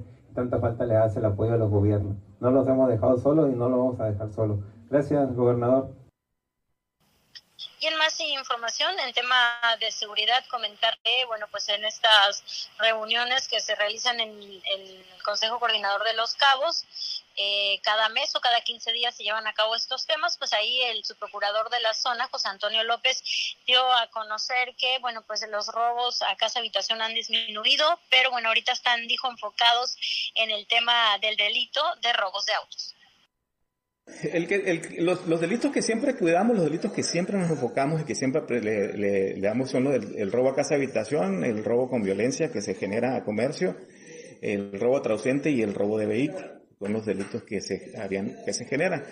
En meses anteriores, específicamente en, en mayo, junio, julio, habíamos estado teniendo una incidencia en el delito de robo a casa habitación. Eh, la mesa de seguridad enfocó las baterías a, tratar de ver cuáles las causas que estaban generando y quiénes son las personas que están cometiendo. Este mes de agosto ya vemos una, que representa una disminución, igual el robo eh, con violencia a negocio, eh, genera, sea, está empezando una generación. El robo de vehículos se ha estado manteniendo con, y puntuando hasta el momento el, avance que vamos en el mes, pudiéramos decir que es el que pudiera, mm, sin, sin representar una, un incremento a diferencia los otros meses, pero que sí que, que, podemos, porque siempre nos evaluamos con referencia al mes anterior, eh, tratando de que mes con mes disminuya, pero con relación al mes anterior el robo de vehículos es el que pudiera generar, eh, el, que, el que sí aumente en lugar de disminuir. Y en más información comentarles que, bueno, pues de acuerdo a un boletín que emitió la Procuraduría, una persona del sexo masculino que se encontraba en prisión preventiva por causas aparentemente naturales falleció. Y bueno, pues también en ese sentido, en otro boletín que también emitió la Procuraduría, pues señala que se, van se va a realizar la necropsia de ley eh, con especialistas forenses de la institución eh, que donde van a participar también médicos privados para la seguridad de la familia. Y en ese sentido te comento que el día de ayer un grupo de personas pues abordó al gobernador del estado en este mismo tema. Obviamente la familia está pidiendo que se revise el caso y que también pues se, esclarezca y en dado caso se haga justicia por el fallecimiento eh, de esta persona. El gobernador respondió que se van a llevar a cabo las investigaciones, se va a realizar eh, la necropsia, donde como dice el boletín va a estar van a estar también personal de médicos privados de la familia y en ese sentido pues dijo que no se va a tolerar que haya injusticia y que tampoco se den actos de violencia. Que viene la gente a reclamar justicia, les voy a ratificar algo que les dije ahí. No se tiene que nunca bajo ninguna circunstancia justificar la violencia. Hay, por eso le pediría a la gente ahorita que se vaya tranquila porque no vamos a permitir ninguna injusticia. Y que sean, eso sí, los médicos, la ciencia la que determine de qué pasó, qué sucedió y den su dictamen y vámonos a respetar el dictamen que dé la ciencia médica sobre la muerte de alguien. Porque van a tener ahí la oportunidad de poner un médico que lo represente la familia en la necropsia. Respeto a la persona fallecida. No puedo explicar más, porque hay que esperar que digan los médicos. Pues ahí la información, Germán, acá en el municipio de Los Cabos. Gracias. Gracias. Gracias, Guille, por este reporte. Gracias, Guille, por este reporte. Eh, pues bueno, a ver, ¿estamos al aire? Bueno.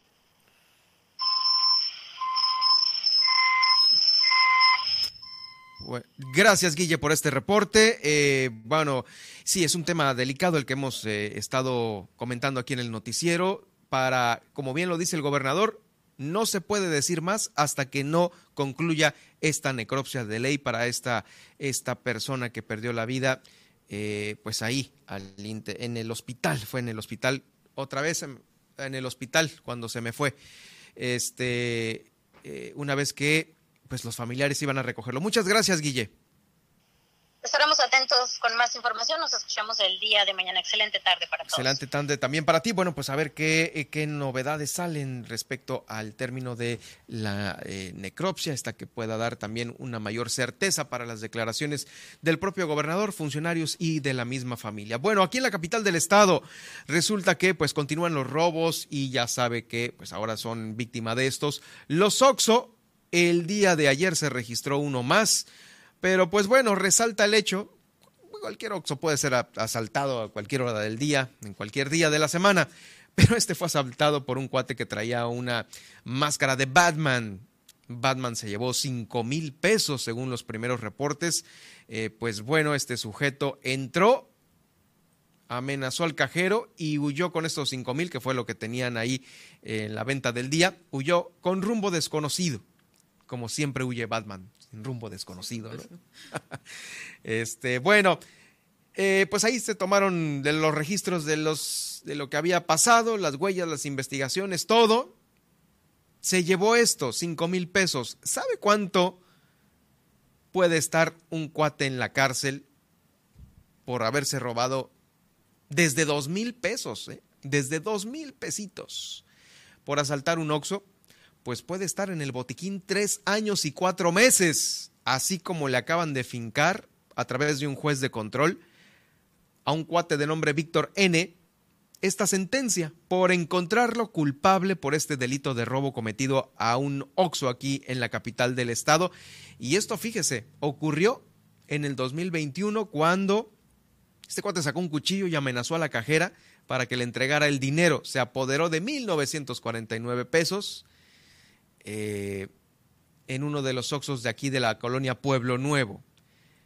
Este cuate quedará en prisión tras la primera audiencia y, híjoles, pues este procedimiento terminó en tres años y cuatro meses de prisión al condenado. Además, va a pagar una multa, por si fuera poco.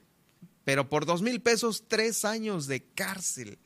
Casi tres años de cárcel como lo decía al inicio del noticiero, pues este, mejor que se ponga a hacer malabares en las esquinas y sacará unos 300, 500 pesos diarios, ¿eh? De cajón.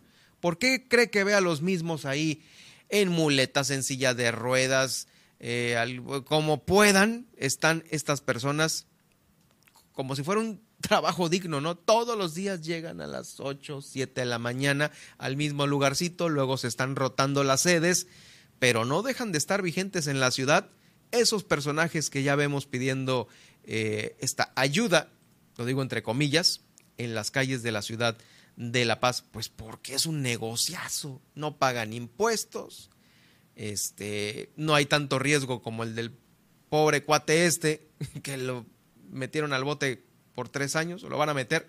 En fin, pues es todo un tema, ¿eh? Es todo un tema, y es que en alguna ocasión,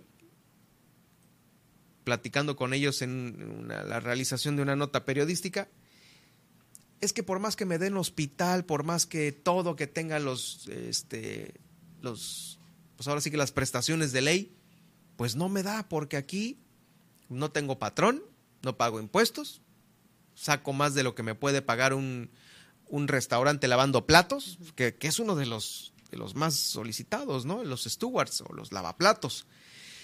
Y no, la piensan dos veces en irse a un empleo formal. Esto es ya de cajón. Bueno, en fin, ahí está este tema y vamos a hacer a continuar con el recorrido por los municipios de Baja California Sur. El gobernador también anunció gira por Comondú, ahí donde este como le decía como le decía hace un momento, es donde al parecer va a hablar con los familiares de este eh, Jesús Chuy Ledesma va a hacer esta gira el gobernador por cuatro días en Comondú. Inició el día de hoy, ya estará por allá. Estará encabezando la mesa de seguridad en Ciudad Constitución y luego va a tener reuniones en San Luis Gonzaga, Tempetú, Batequitos y San José de la Noria.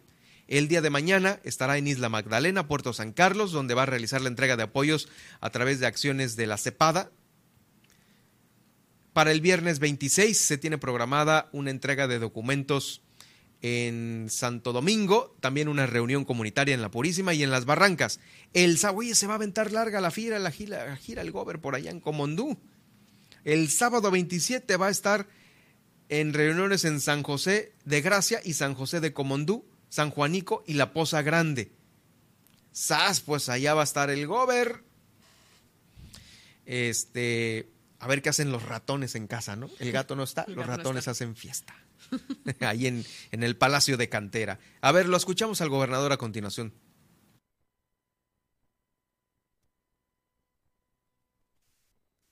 El propósito de terminar este primer año de gobierno trabajando y que todos nuestros pueblos sean visitados, sean atendidos por el gobierno.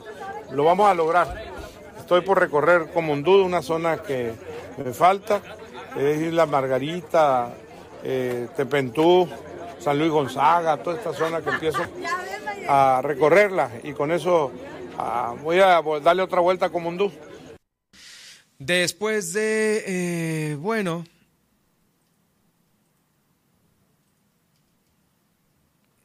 después de esta gira, pues se prevé que el gobernador del estado eh, regrese a la capital del estado el próximo lunes. Oigan, en Vizcaíno, para continuar con este recorrido que hacemos por los municipios, ahí en Mulegé, ya inició el día de hoy este proceso de regularización de vehículos de procedencia extranjera. Todos los ciudadanos de la zona podrán registrar sus vehículos eh, en este la oportunidad de nacionalizarlo por el decreto presidencial que concluye el 20 de septiembre. La Secretaría de Finanzas y Administración tiene eh, pues una unidad móvil que va a estar ubicada en Villalberto Alvarado Arámburo, para este preregistro a fin de agilizar la regularización de estos autos. Todos los interesados deben de ir con su título de propiedad en original y copia del vehículo a regularizar la identificación, este, también un comprobante de domicilio con una antigüedad no mayor a 90 días, el CURP y una carta de decir verdad. Eh, pues ahí estará a partir del día de hoy este, esta unidad móvil de la Secretaría de Finanzas para regularizar los autos en Mulegé. Vamos a una pausa y regresamos a la recta final de Milet Noticias Baja California Sur.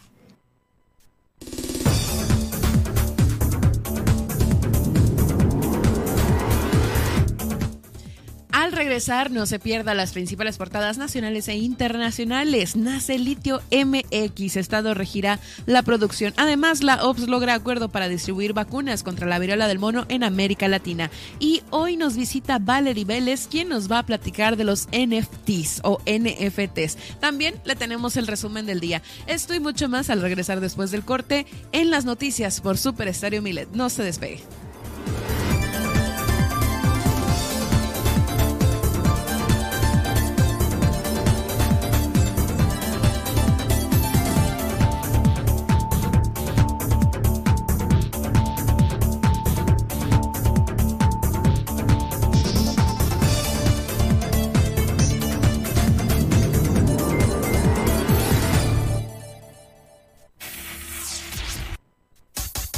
Estas son las noticias de Baja California Sur en Milet Noticias. En un momento regresamos. Super Estéreo Milet La Paz, una emisora de grupo Milet México.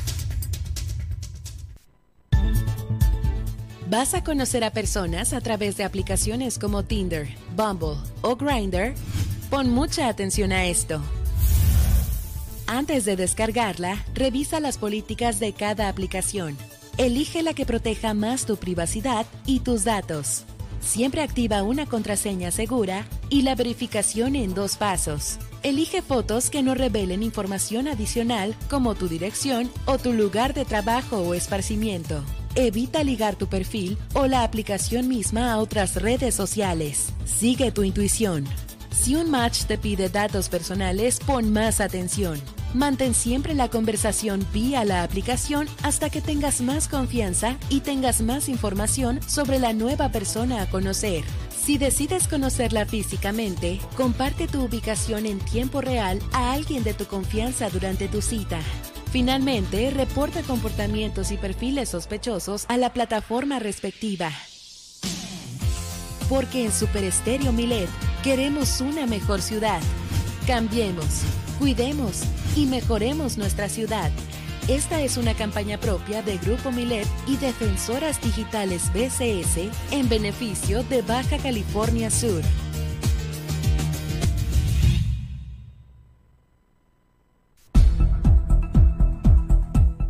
En Super Estéreo Milet necesitamos que sepas qué es el phishing para una mayor seguridad en tu persona y entorno social.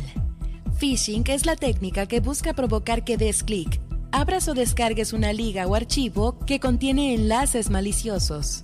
El primer tipo de phishing es el que copia tus datos y busca obtener información personal para robarte en tus tarjetas bancarias o acceder a tus cuentas personales, contraseñas, etc. El segundo tipo es el que te infecta con software malicioso o virus. El phishing puede inclusive falsificar los logotipos de empresas o instituciones conocidas al darle clic a un enlace o al descargar un archivo que infecta tus dispositivos o roba tus datos. Por ejemplo, ganaste un premio o accede a un descuento o promoción dando clic aquí. ¿Qué debes hacer? Verifica el diseño y tipo de letras en estos mensajes. Si los ves raros, accede manualmente a la página oficial verificando que ésta contenga el HTTPS en la barra donde va la dirección web en tu navegador. Además, sigue tu intuición. Si algo suena demasiado bueno para ser verdad, posiblemente es falso. Instala y mantén actualizado el antivirus de tu computadora y celular. Instala un bloqueador de anuncios. Siempre ten un respaldo de tu información. Si ya diste clic, cambia tus contraseñas de inmediato y considera formatear tu dispositivo. Si un contacto o conocido tuyo te envía un mensaje y notas que es diferente en el tema del mensaje o la forma en que está escrito, antes de responder o dar clic, ponte en contacto con la persona a través de una llamada de voz. Mantén actualizado el sistema operativo en todos tus equipos, celular, tablet y computadora y no compartas o reenvíes cadenas de mensajes. Porque en Super Estéreo Milet queremos una mejor ciudad. Cambiemos, cuidemos y mejoremos nuestra ciudad. Esta es una campaña propia de Grupo Milet y Defensoras Digitales BCS en beneficio de Baja California Sur.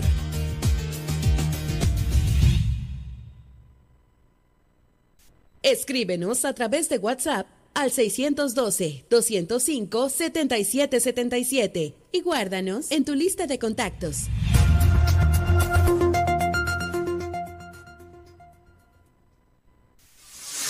Super Estéreo Milet 95.1 Germán Medrano y todas las noticias de Baja California Sur en un solo espacio. Milet Noticias. Continuamos.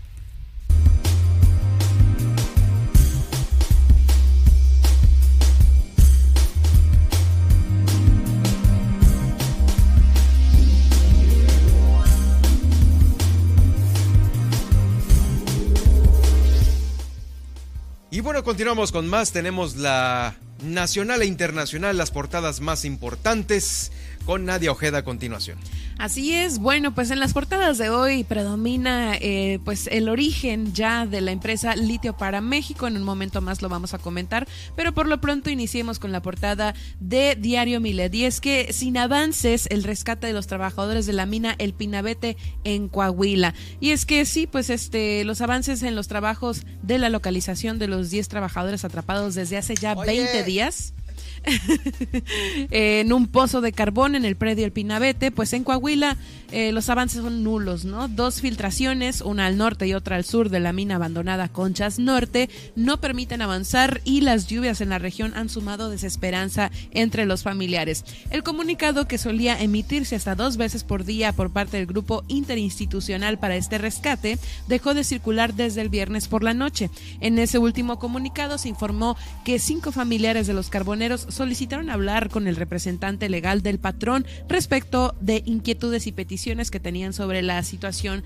legal laboral. El documento no precisa información sobre el patrón y tampoco si los familiares que solicitaron esta reunión son los de los carboneros que fueron expulsados por el agua o de los que aún no se han localizado los familiares que están haciendo eh, vigilia sobre este esta situación pues siguen bajo toldos que han sido proporcionados por familiares y ciudadanos que les siguen apoyando y eh, proveyendo de agua y apoyos en especie. Algunos de los familiares en sus trabajos ya han sido requeridos para continuar con sus labores y otros han decidido cerrar sus negocios de comida hasta que su familiar les sea entregado. Encuentra esta y más información en nuestro sitio milet.com donde podrás leer nuestro diario en versión PDF y sintonizar nuestras más de 17 frecuencias transmitiendo a nivel nacional. Grupo Milet cuenta con presencia en los Estados Unidos a través de ciudades como Las Vegas, San Antonio, Texas y Oklahoma City. Vamos ahora con el Universal y es que en portada publican el tren Maya descarrila 11 proyectos ferroviarios y es que el gobierno federal se ha quedado sin recursos para contratar los estudios de preinversión de 11 proyectos ferroviarios de acuerdo con notificaciones de la Agencia Reguladora de Transporte Ferroviario y Multimodal a la Secretaría de Hacienda y Crédito Público. Para analistas, esta situación responde a que se ha dado prioridad al tren Maya, obra cuyo costo se estima ya en los 230 mil millones de pesos, es decir, un sobrecosto de 74 mil millones sobre el monto planeado. Eh, pues también se ha notificado a la autoridad hacendaria la necesidad de recalendarizar la contratación de los estudios de preinversión debido a que no hay dinero para ello. Y es que entre los proyectos que aún no se han asignado son, como le comento, son 11, entre ellos están el tren suburbano Hidalgo AIFA, que pues también importa y también urge porque pues bueno, sabemos cómo está la situación con este nuevo aeropuerto en cuanto al tráfico y a la llegada, el tren de pasajeros del Istmo de Tehuantepec, el tren ligero de Naucalpan Buenavista, el tren interurbano Monterrey Nuevo Laredo, el tren ligero de Morelia, el suburbano de Coahuila y el tren ligero de Campeche, entre varios. En diferentes oficios se reconoce la insuficiencia presupuestal para llevar eh, a cabo estos trabajos, incluso en obras consideradas prioritarias prioritarias para esta administración, las cuales demandaban en conjunto alrededor de 430 millones de pesos. A la par, este diario que les comento, el Universal, informó la semana pasada que el Fondo Nacional de Fomento al Turismo gasta 25 mil millones de pesos en consultoría para el tren Maya. Vamos ahora con el Excelsior y es que, como le comentaba, nace Litio MX. El Estado va a regir la producción y es que el Ejecutivo Federal decretó la creación de la empresa Litio para México o Litio MX, un organismo público descentralizado que dirigirá la exploración, explotación y aprovechamiento del litio.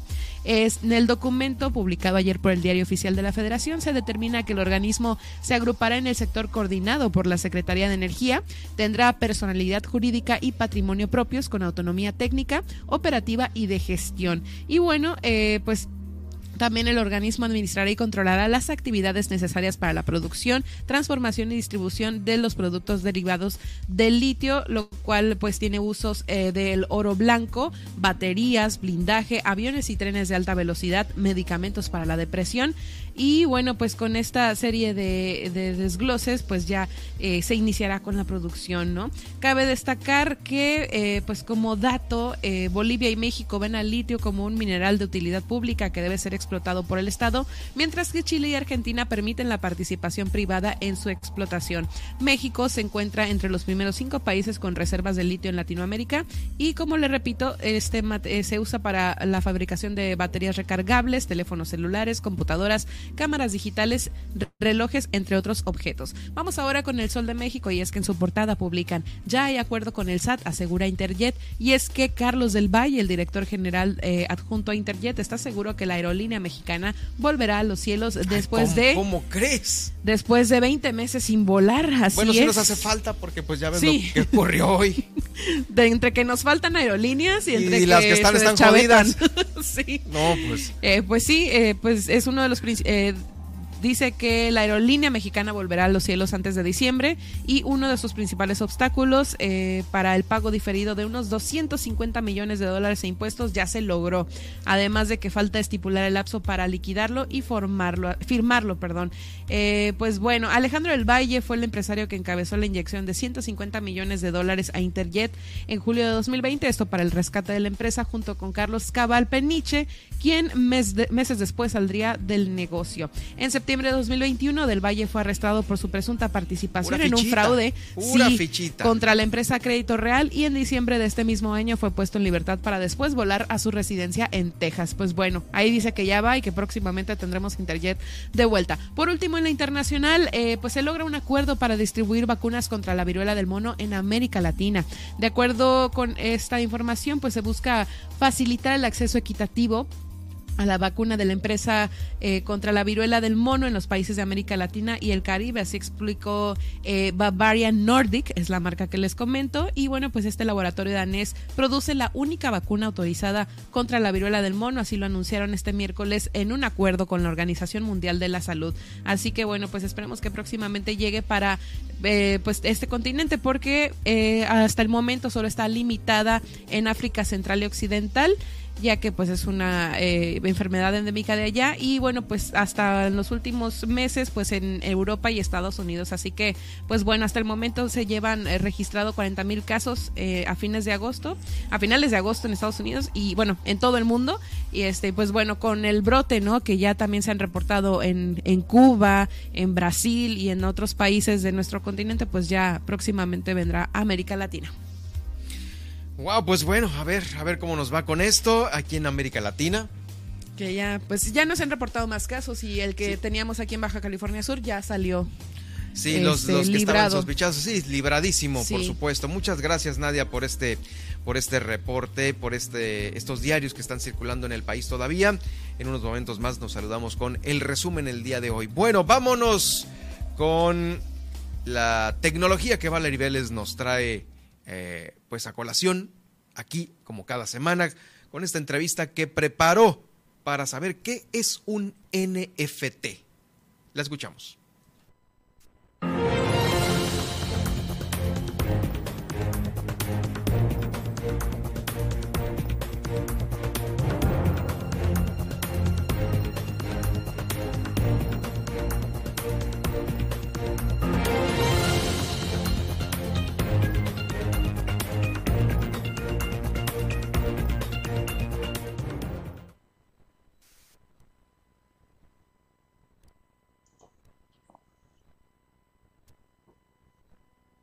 Hola, me da mucho gusto estar en eh, Milet Radio, como todas las semanas, en la colaboración. Mi nombre es Valerie Vélez y ya saben que en esta sección hablamos un poquito de tecnología, de ciencia y hoy vamos a hablar con un artista que se llama Mau Cáceres y van a preguntar por qué estamos hablando con un artista cuando acabas de decir que es una sección digital. Bueno, porque vamos a platicar con él de algo que está muy en boga, que es algo que está incursionando sobre todo también en los países latinoamericanos, porque en el extranjero ya es algo como más usado. Él eh, se llama Mau Cázares, él nació en Los Cabos y está actualmente con su arte de manera digital en NFT. ¿Qué son los NFT? Precisamente es lo que le vamos a preguntar a Mau. Mau, bienvenido a Milet Radio.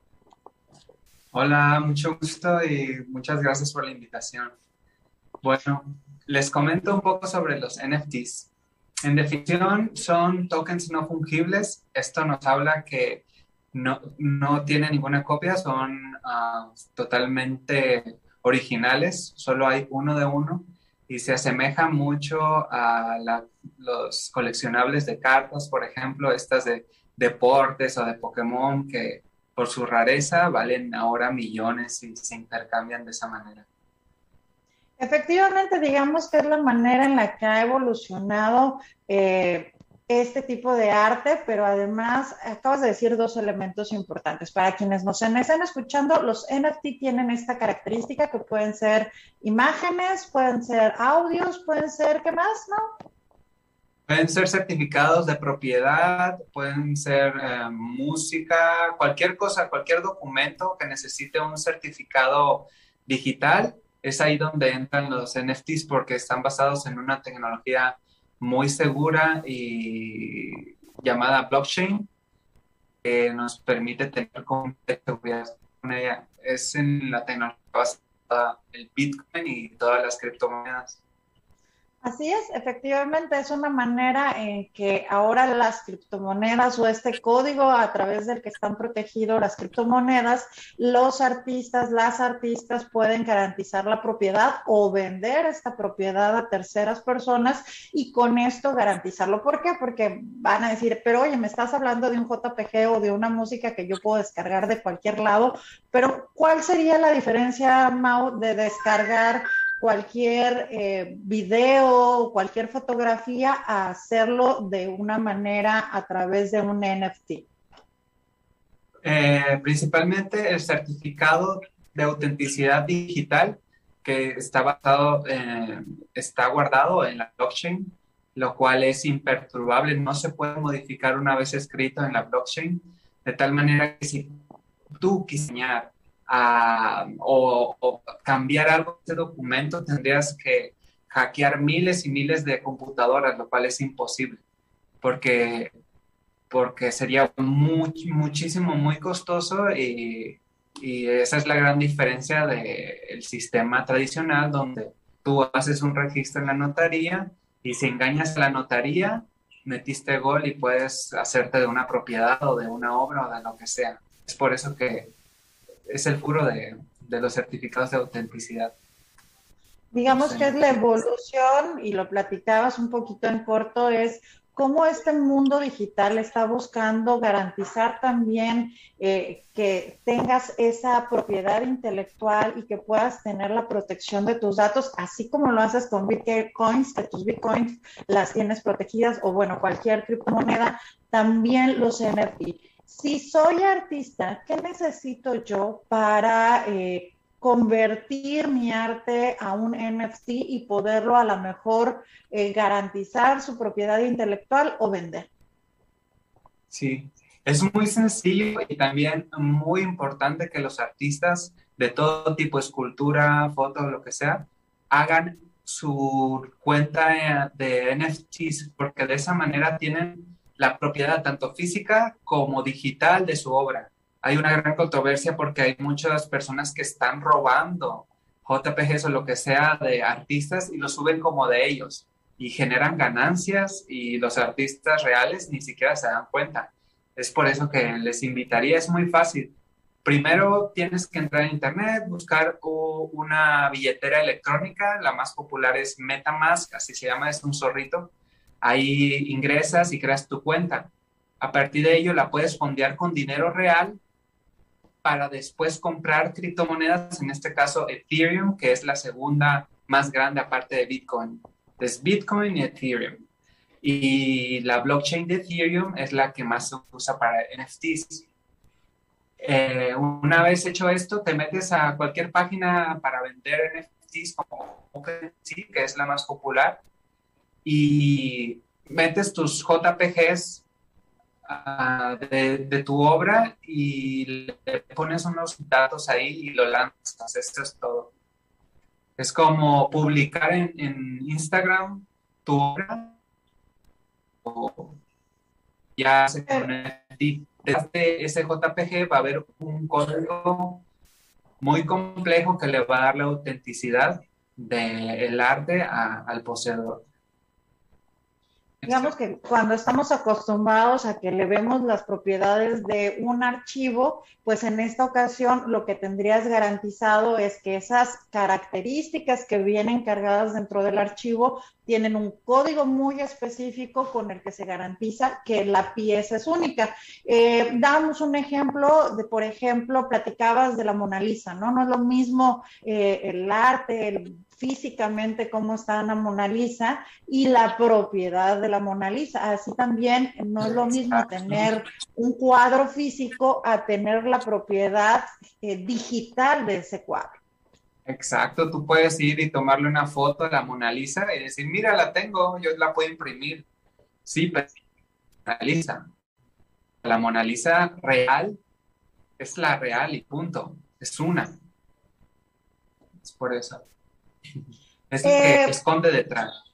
¿Cuál ha sido tu experiencia, eh, tú como un artista sudcaliforniano, al incursionar en este tipo de trabajo digital o al empezar a subir tu, eh, tu arte a través de NFT?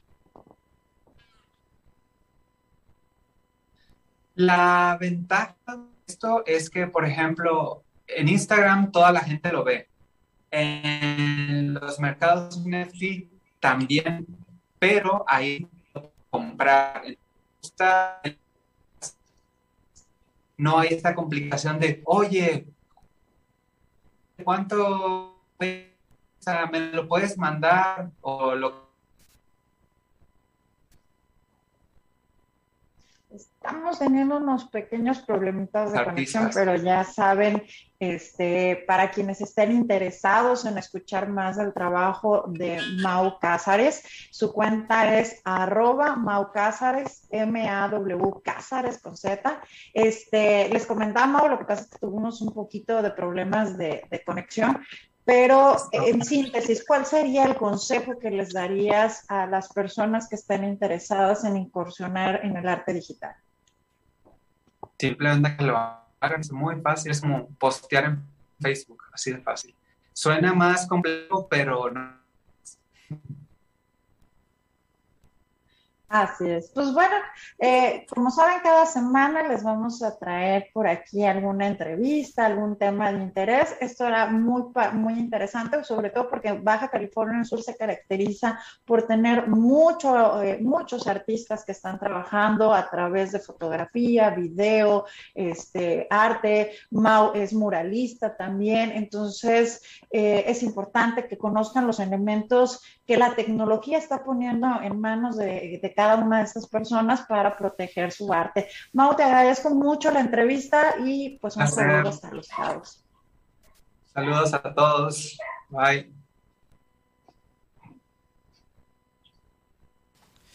Bueno, pues ahí escucharon ustedes esta explicación. Tenemos a Valeria aquí en el estudio. Eh, y bueno, para resumirle a usted este, esta entrevista que nos trajo el día de hoy sobre los NFTs, NFTs, como, dicen, eh, pues no es otra cosa más que certificar digitalmente algo tuyo, porque me parece que el ejemplo fue muy ah, eh, elocuente el que este, este chavo nos puso cuando un JPG de repente pues es tuyo, subiste una foto, hiciste un diseño y ya te lo empiezan a, copiar, a replicar, a lo mejor lo viste en una página, lo viste en otro lado y híjoles, pues el otro cuate está haciendo lana y yo no. Entonces es ya registrar lo tuyo a través de un NFT y ya que ahí tú ya puedas capitalizarlo con una monetizada, ¿no? Eh, exactamente, es una, digamos que son de estas eh, nuevas herramientas que tenemos, digamos que para que esa imagen, esa música o cualquier producto que tú quieras trasladar a un mundo digital esté garantizada su propiedad, tú puedas comercializarlo, que no es obligatorio. También muchos artistas los están levantando, están haciendo sus propias galerías virtuales, pero tienen esta garantía de que si algún usuario eh, hace un screenshot o todo esto, quede protegida su protección intelectual. O sea, que si ya alguien más lo quiere comercializar, no va a poder porque el código lo tiene registrado esta persona. Y además, eh, algo importante que también platicábamos con Mau, él es un artista de Los Cabos que ha incursionado en este tipo de comercialización y de digitalización de la imagen es que además de todo, a lo mejor yo no quiero comercializar, pero quiero que tenga un copyright o que quiera un tenga un derecho y tiene toda la seguridad que puede tener cualquier criptomoneda. O sea, cuando tú adquieres una criptomoneda es absolutamente tuya. De esta misma manera se vuelven los NFT y hay de todo. Digamos que si uno googlea o si buscas NFT vas a ver imágenes de todo, y eso es lo importante, que la diversidad de, este, de esta nueva, de trasladar la vida real a un mundo digital, se está haciendo a través de los NFT. Y en arroba Valerie Vélez les voy a estar compartiendo parte de lo que estuvimos comentando con Mau, algunas guías de cómo pueden, si les eh, interesa crear su propia cuenta de NFT, cómo lo pueden hacer. Y pues bueno, ahí vamos a estar compartiendo. Es algo interesante, es, medio abstracto de alguna manera, porque todos diríamos, bueno, es un JPG cualquiera. No, no es un JPG JPG cualquiera, es algo que ya está garantizado y que está protegida su... Es como eh, una protección de derechos de autor pudiera digital eh, y es justamente como los metadatos de una foto, ¿no? Esta foto, ya ves que en tu iPhone te aparece, esta foto la tomaste en Guadalajara, en Ciudad de México, y más o menos es como un código que traen ahí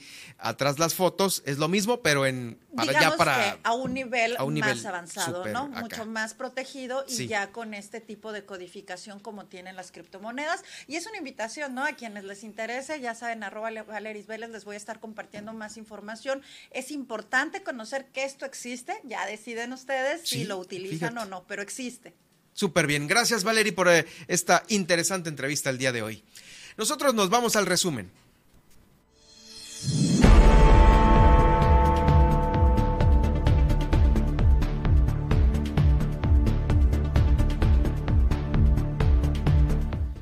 Familiares y amigos de Jesús Chuy Ledesma, quienes aseguraron que fue detenido por una denuncia falsa, viajaron a de los Comondú a Los Cabos, donde estaba detenido y lamentablemente les informaron que había perdido la vida. Sobre este punto, el gobernador del estado dijo una vez más que si hubiera ocurrido alguna irregularidad, esto no va a quedar impune, va a haber justicia.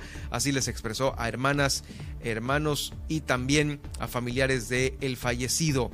Por lo pronto, la necropsia de ley de, este, de esta persona se realizará con personal de la Procuraduría General de Justicia del Estado y también de un médico contratado por parte de la familia para que, eh, pues obviamente, certifique los procedimientos y la causa que le debe de quedar, que nos debe de quedar claros a todos, la causa real de la muerte.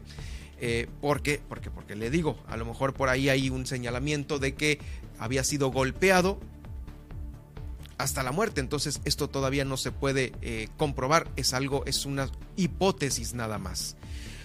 La Comisión Nacional y la Estatal de Derechos Humanos arrancarán esta jornada de atención y levantamiento de quejas en comunidades rurales de Baja California Sur. La secretaria de Salud detalló que existen cuatro casos confirmados de dengue en lo que va de este 2022, uno de chikungunya y también dijo que a finales de octubre o principios de noviembre se va a dar inicio contra la a la vacunación contra la influenza. Un menor de ocho meses de vida terminó con quemaduras de primero y segundo grado después de que le cayera una olla de comida hirviendo. Está siendo atendido por los médicos aquí en la capital del estado. Este viernes estarán reunidos los titulares de las direcciones municipales del deporte. Van a tener una agenda importante para los eventos del 2023. Le comento que el gobernador estará en gira de trabajo, más bien hoy ya está en gira de trabajo por Comondú. Guillermina de la Toba nos informó sobre esta entrega de las seis casas a las familias que perdieron su patrimonio, que lo perdieron todo en el anterior incendio ocurrido durante el mes de marzo. Un cuate que robó un Oxxo por dos mil pesos pasará tres años en la, cárcel. Mientras tanto, otro que se disfrazó de Batman se llevó cinco mil pesos de otro Oxxo. Están siendo asaltados los Oxxos. Y pues aquí le damos la información. No es la primera vez que ocurre este tipo de situaciones. También en Mulegé. Hoy en Vizcaíno comenzará el proceso de regularización de los autos de procedencia extranjera, esto por una unidad móvil que se encuentra por aquellos lugares y en la nacional e internacional. Sin avances, el rescate de trabajadores de la mina El Pinabete en Coahuila y es que dos filtraciones, una al norte y una al sur de la mina abandonada Conchas Norte, no permiten avanzar y las lluvias en la región han sumado desesperanza. El tren Maya descarrila 11 proyectos ferroviarios y es que no hay recursos para la contratación de los estudios de preinversión, así lo asegura la agencia reguladora del sector y se han orientado al tren Maya, lamentan especialistas. Además, nace Litio MX. Estado regirá la producción y es que el organismo público estará dentro del sector coordinado por la Secretaría de Energía, dirigirá la exploración, explotación y aprovechamiento de este mineral.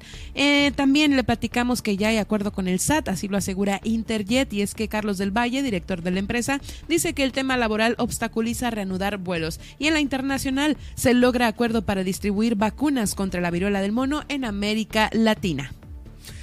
Nadia, muchas gracias. Mañana nos estaremos saludando de nueva cuenta. ¿Dónde te leemos y te seguimos? Claro que sí, me puede leer en Nadia Ojeda Locutora en Facebook y en Twitter como arroba guion bajo Nadia OB. Bueno, yo los invito para que me sigan en Twitter en arroba Germán Medrano y también en Germán Medrano Nacionales de Spotify, de Facebook y de YouTube, donde va a estar el podcast de esta emisión. Muchas gracias. Nos escuchamos y nos vemos en la próxima.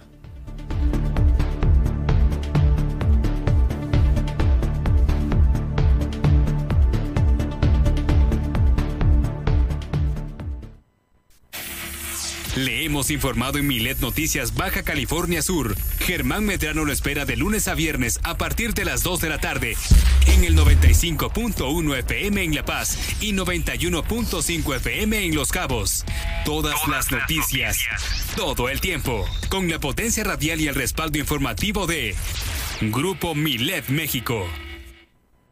Super Estéreo Milet Baja California Sur, 95.1 FM una emisora de Grupo Milet México.